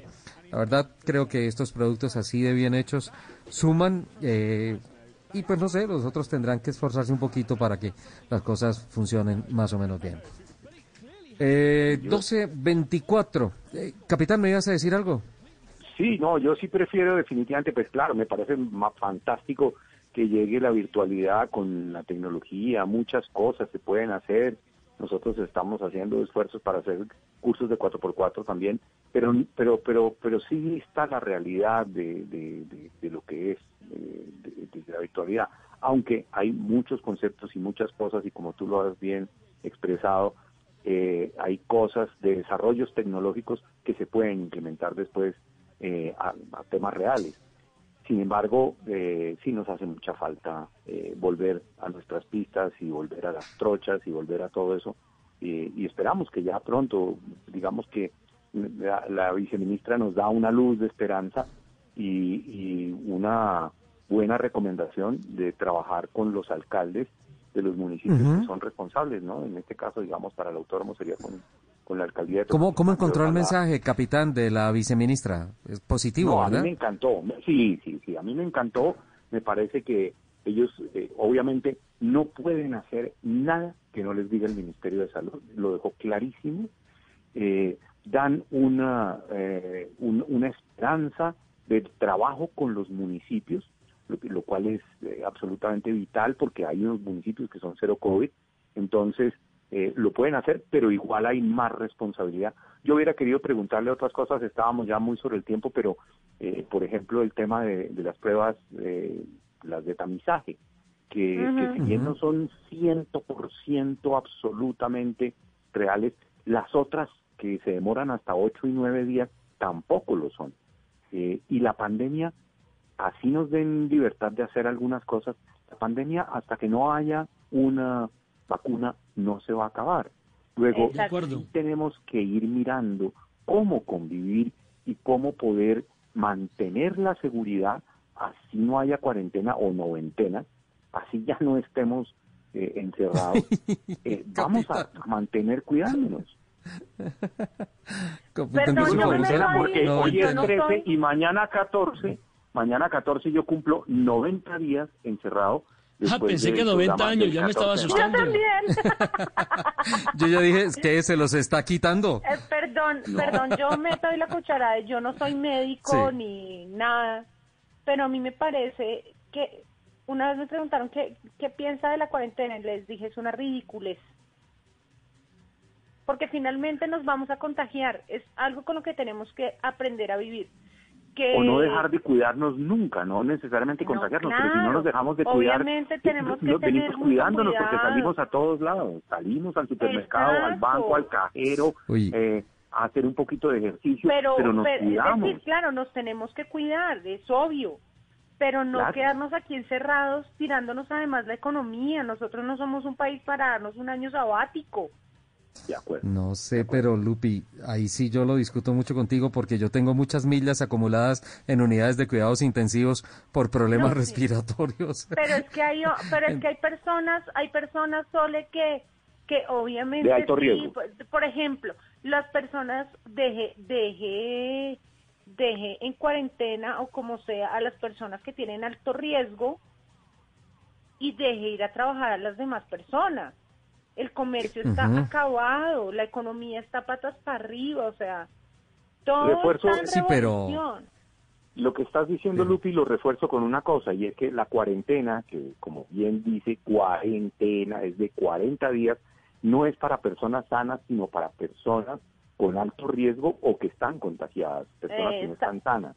Entonces, refuerzo lo que estás diciendo, y está muy bien. Nosotros, digamos, eh, en Colombia se ha podido controlar muchísimo versus el resto del mundo el, la expansión de la pandemia, pero el costo no será más alto el remedio que la enfermedad. Es que, es que capitán, pero me pego de la Organización Mundial de la Salud para discutirle a Lupi y ellos ya tienen unas cifras de cuántos millones de vidas se han salvado. La economía que se ha perdido se va a recuperar, pero las vías que se perdieron Eh, es que sabe cuál es el Pero problema, mira, por ejemplo, yo leí un estudio en, en Suecia que ellos no hicieron cuarentena y hay otro otro país Pero- aquí cerquita que no sí, me- pero es no que ellos no este tienen, ellos no tienen tanto intercambio comercial, no llegan tantos visitantes como por ejemplo le ocurre a España o le ocurre a Italia. Por eso fue que allí se eh, propagó con mucha más velocidad y esos visitantes, esos turistas vienen mucho a América y eso fue lo que pasó, que estaban transportando. Ahora, dice el capitán eh, que la cuarentena es para quien esté enfermo, pero el gran problema del coronavirus es que muchos son asintomáticos. Entonces usted no sabe quién está enfermo y quién no. Por eso es, si uno supiera que alguien tiene lepra, pues uno con verlo se da cuenta y eh, tendría que estar en cuarentena o uno evitaría un contacto con él. Pero en el tema del coronavirus, el gran inconveniente es que es asintomático en muchas ocasiones. No, Y claro, seguirá pero es que haciéndolo, y también- seguirá pero es que haciéndolo por mucho el- tiempo. El, el virus no se va a acabar hasta que no haya una vacuna. De que Claro. haya una vacuna puede pasar más de un año, porque es mientras la prueban, mientras la producen, mientras la distribuyen, mientras, o sea, ahí está el tema, ahí está el tema. Yo entiendo el punto de Nelson, respeto mucho su concepto, creo que es absolutamente cierto lo que está diciendo. Los asintomáticos son muchos y por eso, en la medida que se puedan hacer más pruebas de coronavirus, pues hay eh, disminución además del riesgo. Se ha dicho que el uso del tapabocas y lavarse las manos disminuye hasta un 50% el riesgo. Eh, el riesgo no se disminuye en el 100%, pero sí se disminuye muchísimo. Y si además hacemos las pruebas de coronavirus, pues vamos a saber quién de verdad está contagiado, porque puede ser Exacto. asintomático, como lo ha dicho Nelson. Entonces, y es que nadie creo está que sí diciendo hay que dejemos se de hacer. cuidarnos. No, y no vamos a dejar de hacerlo. Así nos abran y nos dejen practicar los deportes o que nos podamos ir al centro comercial o que podamos, pues como ya vamos al supermercado y le pagamos a la niña y la niña nos devuelve y llevamos 90 días y no nos hemos contagiado. ¿Por qué? Porque nos estamos cuidando. Y así Claro, tendrá claro. que seguir, así tendremos que continuar. Señores, tenemos que seguir, Ya dije. pero con el corte Ya dije. programado de las y media. Bueno, Muy bien. Muy bien, doctora Lupi. Master.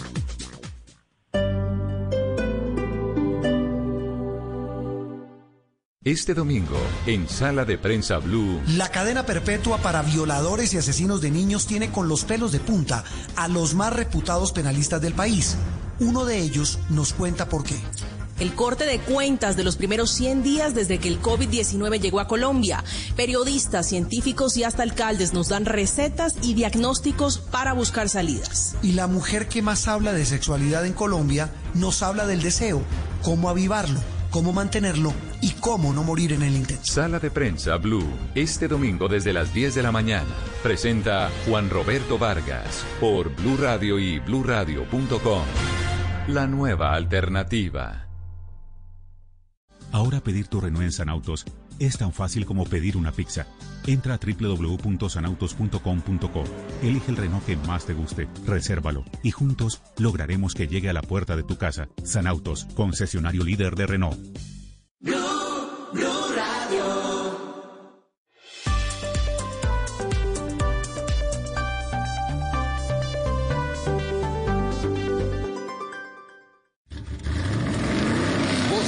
En autos y motos de Blue Radio. Voces y rugidos. El Jaguar I-Pace está disponible para test drive a domicilio. Así lo confirmó en un comunicado de prensa Praco Didacol. Se trata del primer SUV deportivo full size 100% eléctrico de alto desempeño en el mercado colombiano. Los compradores de este carro recibirán como extra la instalación de Wallbox. Es un cargador Juicebox de NLX más 20 metros de cableado, una garantía de fábrica extendida de 6 años, service plan por 5 años y servicio de asistencia en carretera 24/7. Los cargadores JustBox gestionan la carga del vehículo a través de una aplicación, permitiendo una carga inteligente y entregando información como hábitos de consumo, porcentaje de carga, autonomía y energía consumida. Metroquía celebró la aprobación del Plan de Desarrollo 2020-2024 por parte del Consejo de Bogotá, el cual exceptúa de la restricción del pico y placa a los vehículos híbridos en la ciudad, apoyando el uso de tecnologías más limpias y asequibles que generan un impacto positivo en el medio ambiente. En el portafolio de híbridos que ofrece la marca en Colombia se encuentran Miro, Optima y Sportage, siendo este último el segundo vehículo híbrido más vendido en el país en la actualidad. Kia Motors Corporation trabaja en la estrategia del Plan S, con el cual busca incentivar un cambio hacia los vehículos eléctricos y autónomos. Para finales de 2025, la compañía planea ofrecer un portafolio de 11 vehículos de batería eléctrica. La escudería Mercedes AMG comenzó su preparación para el inédito inicio que tendrá la temporada 2020 de la Fórmula 1 con sus pilotos Lewis Hamilton y Valtteri Bottas, ejecutando su programa de reactivación con un test en el circuito de Silverstone. Rodando con el Mercedes F1 que compitió en 2018 y utilizando neumáticos de pruebas proporcionadas por Pirelli, los dos pilotos sumaron kilómetros a lo largo de la semana. El auto no tuvo componentes de 2020 cumpliendo con la reglamentación. El equipo también ejecutó los nuevos protocolos de bioseguridad establecidos por la Fórmula 1, que se pondrán en marcha desde el Gran Premio de Austria del 3 al 5 de julio.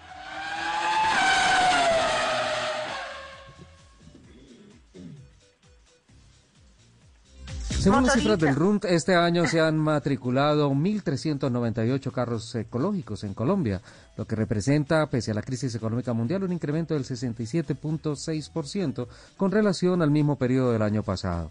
Las ventas de este segmento son lideradas por el Toyota Corolla híbrido con 364 unidades, mientras que en segundo lugar se encuentra la Kia Sportage con 261 unidades, liderando el segmento de las SUVs. El Kia Niro es tercero con 110 unidades, cuarto es el BMW i3 con 84 y cierra el top 5 la Mercedes-Benz GLE 450 con 84 unidades vendidas. Motoriza, importador exclusivo de Mitsubishi Motors para Colombia, anunció a sus clientes y seguidores de la marca que sus vitrinas y talleres en todo el país ya están operando de nuevo, cumpliendo con todos los protocolos de bioseguridad dictados por el gobierno a través del Ministerio de Salud y del, Instituto Nacional de Salud. Rígidos controles médicos se aplicarán a los trabajadores y clientes que ingresen a los concesionarios, así como procesos de higienización total, externa e interna para los vehículos que necesiten asistencia técnica. Liberty Media, regente del Campeonato Mundial de la Fórmula 1, anunció la cancelación de los grandes premios de Azerbaiyán, Singapur y Japón en la presente temporada. Azerbaiyán y Singapur, por ser circuitos callejeros, representan grandes desafíos en materia de seguridad, mientras que las duras medidas de bioseguridad adoptadas por el gobierno nipón dificultan en extremo la posibilidad de viajar a Japón, y por tanto este año no sonarán los motores cerca del monte Fuji en Suzuka. Por el momento, el Mundial solo cuenta con las pruebas anunciadas en territorio europeo. Los invitamos a que sigan con la programación de Autos y Motos aquí en Blue Radio. En Blue Radio. ¿Qué es ser mamá? Ser mamá es enseñar. Es ser el centro, el comienzo y el final de la familia. Es hacer cada momento especial. Es unir las generaciones y pasar el legado. Tal como hace mucho tiempo, ella te lo pasó a ti. Super Arepa. La harina para hacer arepas de las super mamás. Trabajamos pensando en usted. Estás escuchando Autos y Motos por Blue Radio, la nueva alternativa.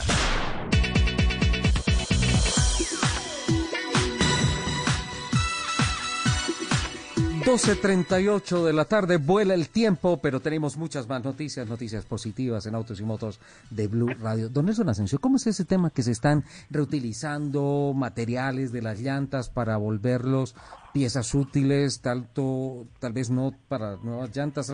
¿Qué, ¿Qué, es lo que está pasando? ¿Me puede ayudar con eso, por favor? Mire, usted recordará que en años anteriores eh, hablábamos del encarte de las llantas. Había gente que las quemaba, gente que las abandonaba y no sabían exactamente Uy, ¿te acuerdas esos problemas ambientales por quemar un poco de llantas en, en, Fontibón? Eso fue terrible. Correcto, veo que tienen muy buena memoria. A eso exactamente me refería. Pues bien, tengo en la línea invitada a la señora Carolina Roballo, ciclista aficionada, maestra en artes plásticas, tecnóloga en sistemas informáticos y tiene una empresa que se llama neumatco.com. Eh, Carolina, bienvenida y hablemos precisamente de qué se trata su empresa y qué hace con la recolección de los neumáticos, con las llantas, con las llantas de bicicleta y demás. Bienvenida a, Autos y Motos. Eh, bueno, buenas tardes Nelson, muchas gracias por la invitación y buenas tardes a toda la audiencia.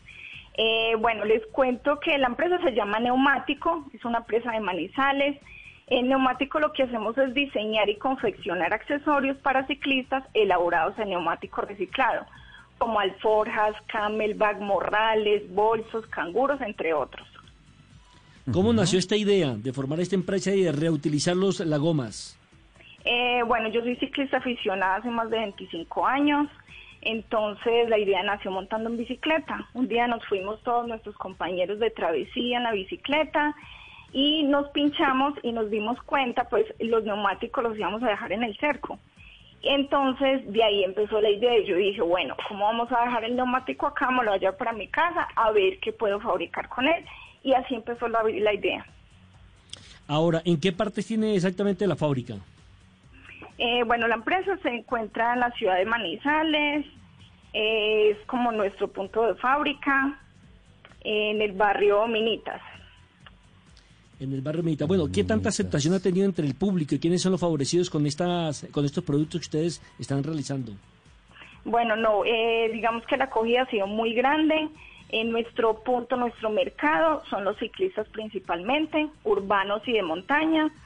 Y eh, ellos son, pues han sido también nuestros pilares porque con ellos, digamos que hemos eh, entrado como en un proceso de, de modificar nuestros productos, de mejorarlos, entonces, aparte como yo soy ciclista, pues entendemos cuáles son nuestros problemas sobre la bicicleta y los hemos aprendido como a solucionar entre todos. Carolina, eh, sí, Lupi. Los, los productos que ustedes tienen, eh, ¿solamente tienen un punto de venta o tienen distribución nacional y la gente los puede comprar por internet o, o cómo? Sí, mira, nosotros, eh, bueno, acá en Manizales tenemos varios puntos de venta en varias bicicleterías de la ciudad. Eh, también tenemos punto de venta pues en el punto de fábrica. Y en las redes sociales estamos activos pues como neumático y tenemos una página web donde cualquier parte pues eh, eh, cualquier parte en Colombia nos pueden nos pueden comprar y tener acceso a los productos. Es www.neumatseo.com. Allí pueden entrar, ahí van a encontrar las imágenes de cada producto, el precio y van a encontrar Aquí yo estoy pues, metido, Carolina. lo que necesitan. Sí. Ya, ya estoy viendo hasta tapabocas de acetato. Tapabocas de acetato, sí señor. Entonces, como empezamos a ver, digamos que necesitábamos pues como, a ver, toda la economía se paró por este cuento de la pandemia. Entonces necesitamos pues como activar de alguna manera. Entonces, en, en alianza con otra empresa, empezamos a realizar estos tapabocas en acetato. Son súper cómodos, son personalizados, tiene tres filtros. Entonces, también ahí, ahí estamos como en el, cuento. Oye, estoy viendo este portafolio en la página, está muy, muy, muy interesante porque hay de todo, ¿no? Y hay canguros, hay uh, camelback para hidratarse, eh, y, todo esto es de llantas recicladas, todo eso es material. Sí, señor, todo es de neumático reciclado. Carolina, Carolina. repíteme la página, por favor. Eh, www www.neumatseo.com. Neumatseo.com. Ese y vaya directo, a Lupi, es la tienda. Sí, e, es que es, es N-E-U-M-A-T-C-O.com. Ajá, sí, señor. Punto .com. Carolina, una pregunta. ¿Ustedes eh, utilizan no solamente las llantas de las bicicletas, las eh, que son ya gastadas, sino también de automóviles, me imagino? Pues mira, en este momento, como todos, digamos que hemos evolucionado mucho en ese cuento, entonces los carros, buses y ya estos vehículos tan grandes usan sello mate. Entonces, digamos que neumático en ellos no hay tanto, pero lo que es motos y bicicletas, entonces los recolectamos y hacemos todo el proceso para hacer nuestros productos. Ya, o sea, es con los neumáticos que ustedes están los Neumáticos, sí, señor, con los neumáticos porque, son, más flexibles, ¿no? Ajá, claro, claro. Claro que sí. Y además nos damos cuenta de que aparte de eso es un material súper fino. es un material resistente al agua, al mugre, al sol y funciona muy bien. O sea, para que un producto de neumático de verdad se dañe, pues tiene, tenemos pues que coger una tijera pues para dañarlo, porque en realidad es muy, muy, muy bueno. Qué bueno este emprendimiento, un montón muy bonito. de cosas. Sí. Un montón de cosas. Sí, estoy aquí viendo la página y tienen, hacen muchas cosas. Hoy bien montada la, la vitrina porque ya tienen el carrito y uno puede hacer la compra en línea y todo eso. Qué bueno. Hola, muy bien pensado, Carolina. Felicitaciones. ¿eh? Señor, muchas gracias. Mm, Igual nos pueden encontrar en redes sociales en Instagram y en Facebook como Neumático y ahí también pueden encontrar más de nuestros productos, más de lo que es la empresa. Carolina, ¿hace cuánto no sube al Nevado? ¿Hace cuánto no subo al Nevado? Hace por ahí tres años, en bicicleta pues. Mm. Bueno, ya es hora que cuando se acabe la cuarentena vuelva otra vez por esa Ya le toca volver a subir.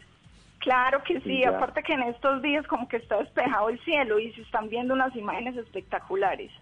Se ven desde aquí, desde Bogotá, Carolina, las imágenes ah, de hasta la fumarola, espectacular. Sí, todos estos días ha estado espectacular. ¿Qué se está fumando, pues, profesor Jaramillo? Aquí lo único que no metemos es plata al banco. Carolina, muchísimas gracias. Felicitaciones por esta buena idea y muchos éxitos. Bueno, muchísimas gracias a ustedes por la invitación. Y nada, recuerde que estamos como neumático y los invito a que nos sigan en las redes sociales y visiten nuestra página web. Muchísimas Un gracias. Carolina. Bueno, que esté muy bien gracias. Carolina. Bueno, me gracias. parece extraordinaria, me parece extraordinaria esta campaña, este empoderamiento que ella ha iniciado para crear empresas en nuestro país, ¿eh? Me encanta, además que además que también es la ayuda al medio ambiente y lo que vi en la tienda hay unas cosas súper bonitas. Perfecto, muy bien. Felicitaciones Carolina, excelente emprendimiento y, qué bueno que nos ha compartido algo del oxígeno que viene del el Nevado del Ruiz, del Parque de los Nevados en la capital caldense. 12.46, don Nelson, amigos oyentes, capitán Lupi, eh, una buena noticia. Eh, logramos el contacto con el jurista ex magistrado José Gregorio Hernández, quien muy gentilmente ha atendido nuestra llamada eh, para hablar justamente del tema que propusimos abriendo el programa Autos y Motos el día de hoy con relación a la sentencia de la Corte Constitucional y la aplicación de la tecnología eh, más actualizada para poder identificar con ah, más tecnología, valga la redundancia, a quienes de verdad incurren en infracciones a bordo de los vehículos con las cámaras salvavidas en la capital de la República. Le damos una especial bienvenida a las 12.47 al doctor José Gregorio Hernández. Buenas tardes, bienvenido a Blue Radio. Muy buenas tardes, un saludo muy especial a todos ustedes, los del equipo de noticias, e igualmente. Bueno, finalmente eh, se hizo público el documento que estábamos esperando todos los bogotanos. Finalmente, ¿qué va a pasar con el tema de la aplicación, el limbo jurídico que se creó con la aplicación de las cámaras salvavidas en la capital de la República, doctor Hernández? Bueno, usted dice muy bien, se creó un limbo jurídico y además eh, se estaba planeando, y yo creo que en algunas otras ciudades se está planeando una eh, vulneración de la constitución política y un desconocimiento de la sentencia de la Corte Constitucional. Para que todos lo entendamos, simplemente quiero decir, este, este no es un problema solamente técnico, ni de utilización de la tecnología para ayudar en lo que corresponde al control del tránsito, lo cual de suyo pues es loable y es muy importante. El problema es de presunción de inocencia, de justicia, de aplicación de sanciones, de principio de legalidad. De acuerdo con nuestro sistema jurídico, los particulares solo somos responsables ante las autoridades por infringir la constitución o la ley. Ese es el principio eh, básico de nuestro sistema jurídico, eh, lo denominamos principio de legalidad. Y el debido proceso exige igualmente que para que una persona sea condenada de alguna manera, para que se le imponga una sanción, es indispensable que tanto la conducta respectiva como la sanción correspondiente a esa conducta estén previstas en una norma. Y ya para que le impongan la sanción a la persona, es indispensable que se determine sin ninguna duda que esa persona incurrió en la falta de la que se trata, porque de lo contrario todo sería por sospecha o sencillamente por un capricho de la administración. En este caso, de las cámaras eh, que se utilizan eh, con miras a establecer si hubo o no sanciones, ¿qué es lo que tenemos? Sencillamente que la Cámara mm, no establece directamente quién cometió la infracción, sino que la Cámara eh, enfoca el vehículo y toma la placa. Con base en eso, la Administración impone la multa sobre la base de que esa multa va dirigida, de acuerdo con la norma que declaró inexequible la Corte Constitucional, al propietario del vehículo, cualquiera que sea el propietario del vehículo. Y sabemos muy bien que el propietario del vehículo no necesariamente está es quien está manejando, no es quien no es necesariamente quien comete la infracción. Claro, puede cometer la infracción, es perfectamente posible que sea él el que va manejando y el que comete la infracción, pero tendríamos que probárselo. Usted sabe que eh, el, propietario del vehículo muchas veces eh, permite que su esposa, que sus hijos o que otras personas, eh, eh, por ejemplo, su conductor, sus trabajadores. manejen el vehículo y esos son los infractores y a los que habría que imponerle la sanción. Lo que estableció la Corte Constitucional es que no se puede presumir que el propietario del vehículo es el responsable de la multa y mucho menos eh, pretender que eh, acuda como quieren algunas secretarías en el país, eh, secretarías de tránsito, que acuda eh, citado a la Secretaría de Tránsito ese propietario del vehículo y que denuncie al que fue el infractor, porque eso es completamente absurdo. y con unas sanciones que llegan, entiendo, hasta 80 salarios mínimos mensuales. Doctor José Gregorio, es que constitucionalmente un colombiano no puede ser acusado o castigado por algo que no cometió.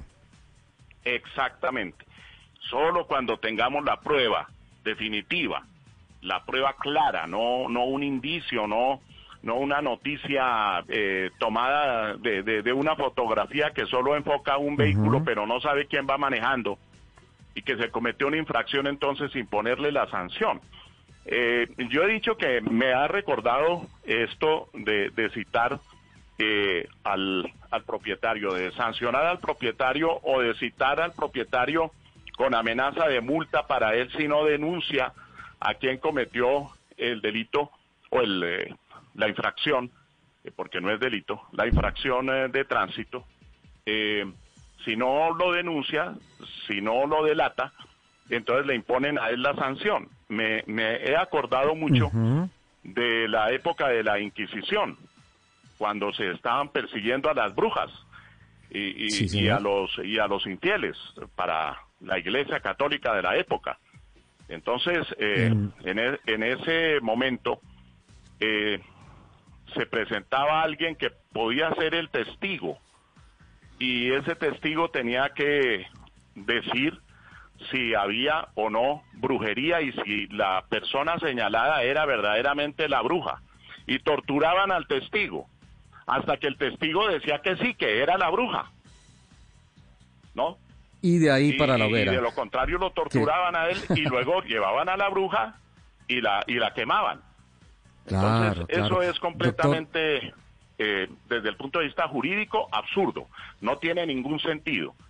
Y además están vulnerando principios constitucionales básicos como la presunción de inocencia, como el principio de culpabilidad, de no culpabilidad hasta que no se demuestre, como el principio de la prueba y también eh, el, derecho de defensa que tiene toda persona.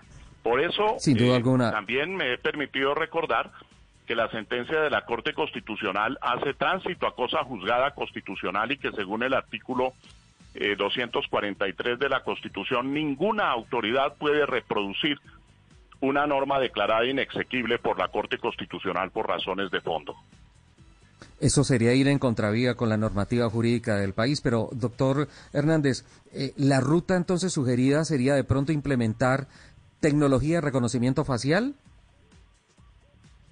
Pues eh, ahí sí me raja porque yo de técnica no sé no sé cómo sería la técnica si si pudiera llegarse a una fórmula que nos permitiera exactamente establecer quién cometió la infracción.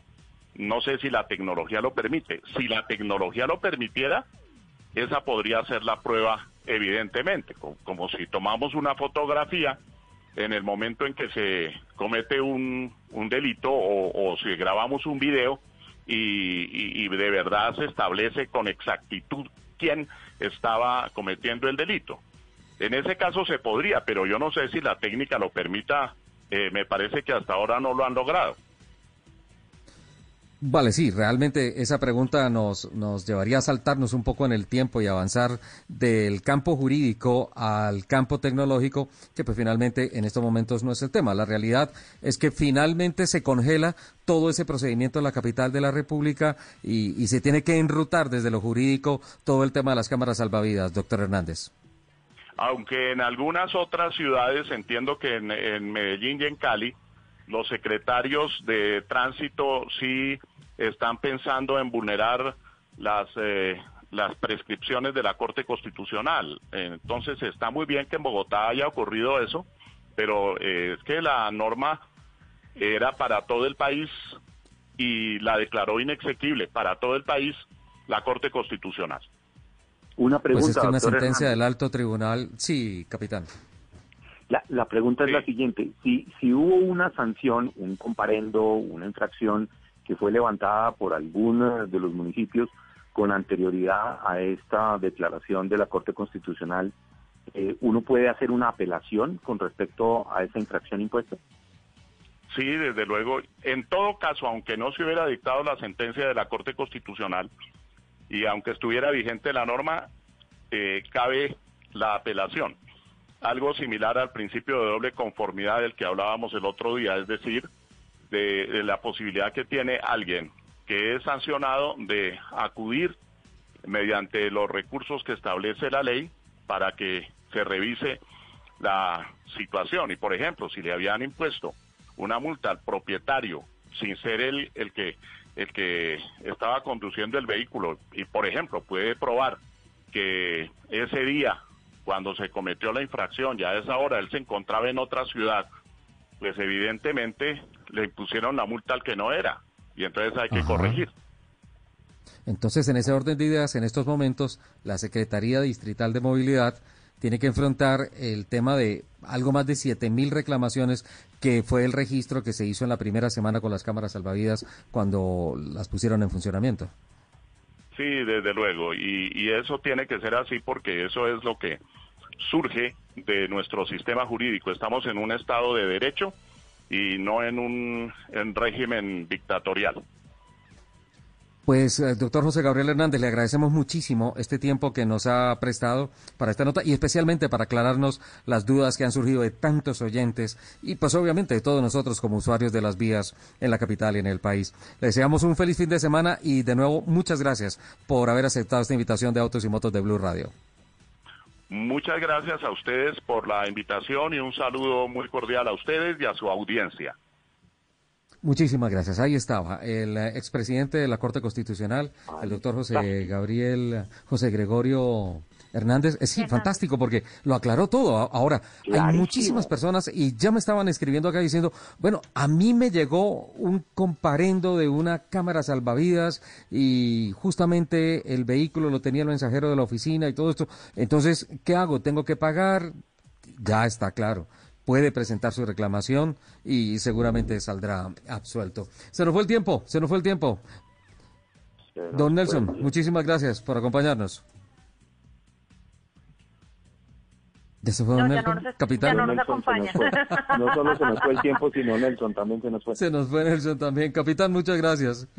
Richard, a ti, muchas gracias. Y ya estamos entregando el libro de Héroes del ah, Orinoco. Sí, el Héroes del Orinoco, ¿no? Personalizado, sí.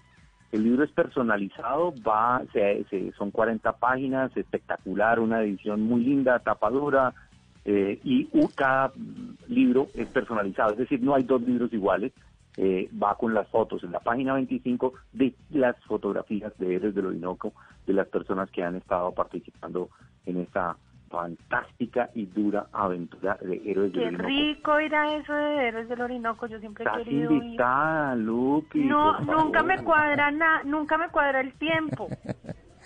Bueno, pero esta vez eh, esperemos que el coronavirus ya no sea la excusa porque además vamos a hacer prueba de COVID 100% de los participantes. Fantástico. Chao, Lupi, nos vamos. Muchísimas gracias a todos por compartir estas dos horas de la mañana con nosotros. Nos escuchamos en el próximo programa de Autos y Motos de Blue Radio. Que tengan una excelente semana y les mando un beso gigante. Chao.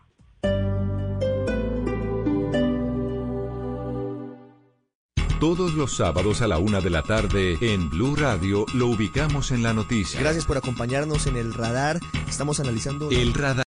Lo que usted quiere saber de lo que está pasando. Descubra con Ricardo Ospina y un amplio equipo de periodistas el origen de las noticias. Los más importantes de la semana aquí en Blue Radio y Radio.com. El radar.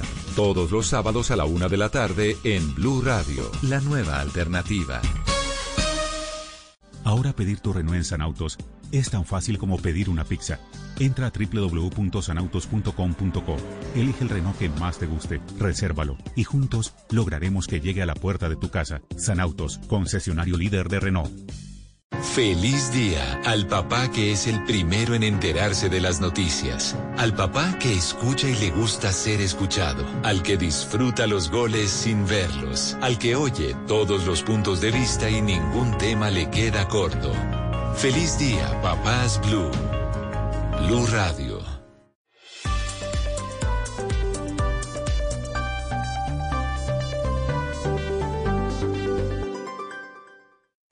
Esta es Blue Radio.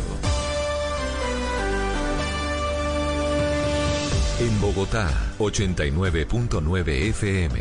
En Medellín, 97.9 FM. En Cali, 91.5 FM. En Barranquilla, 100.1 FM. En Cartagena, 1090 AM. En Bucaramanga, 960 AM. En Pereira y el norte del Valle, 89.2 FM. En Tunja, 103.1 FM. En Villavicencio, 96.3 FM. En Armenia, 89.2 FM. En Norte de Santander, 97.7 FM. En Neiva, 103.1 FM. Y en Córdoba, 96.0 FM. También en bluradio.com. En Facebook, Blue Radio Colombia. A través de Twitter en arroba Blue Co. Y en la señal de TDT.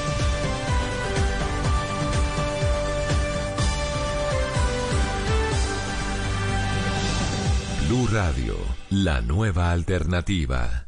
Análisis, realidad, información en El Radar. Los hechos más importantes de la semana analizados a fondo. El eco de los acontecimientos. Un recorrido por lo que dice la gente con Ricardo Ospina. Aquí comienza El Radar en Blue Radio, la nueva alternativa.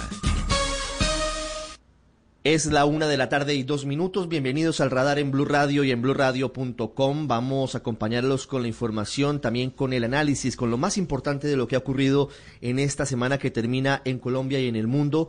Estamos en medio del primero de tres puentes festivos en el país que no son puentes de paseo ni de descanso en balnearios, sino son puentes para seguir cuidándonos en medio de la pandemia del coronavirus.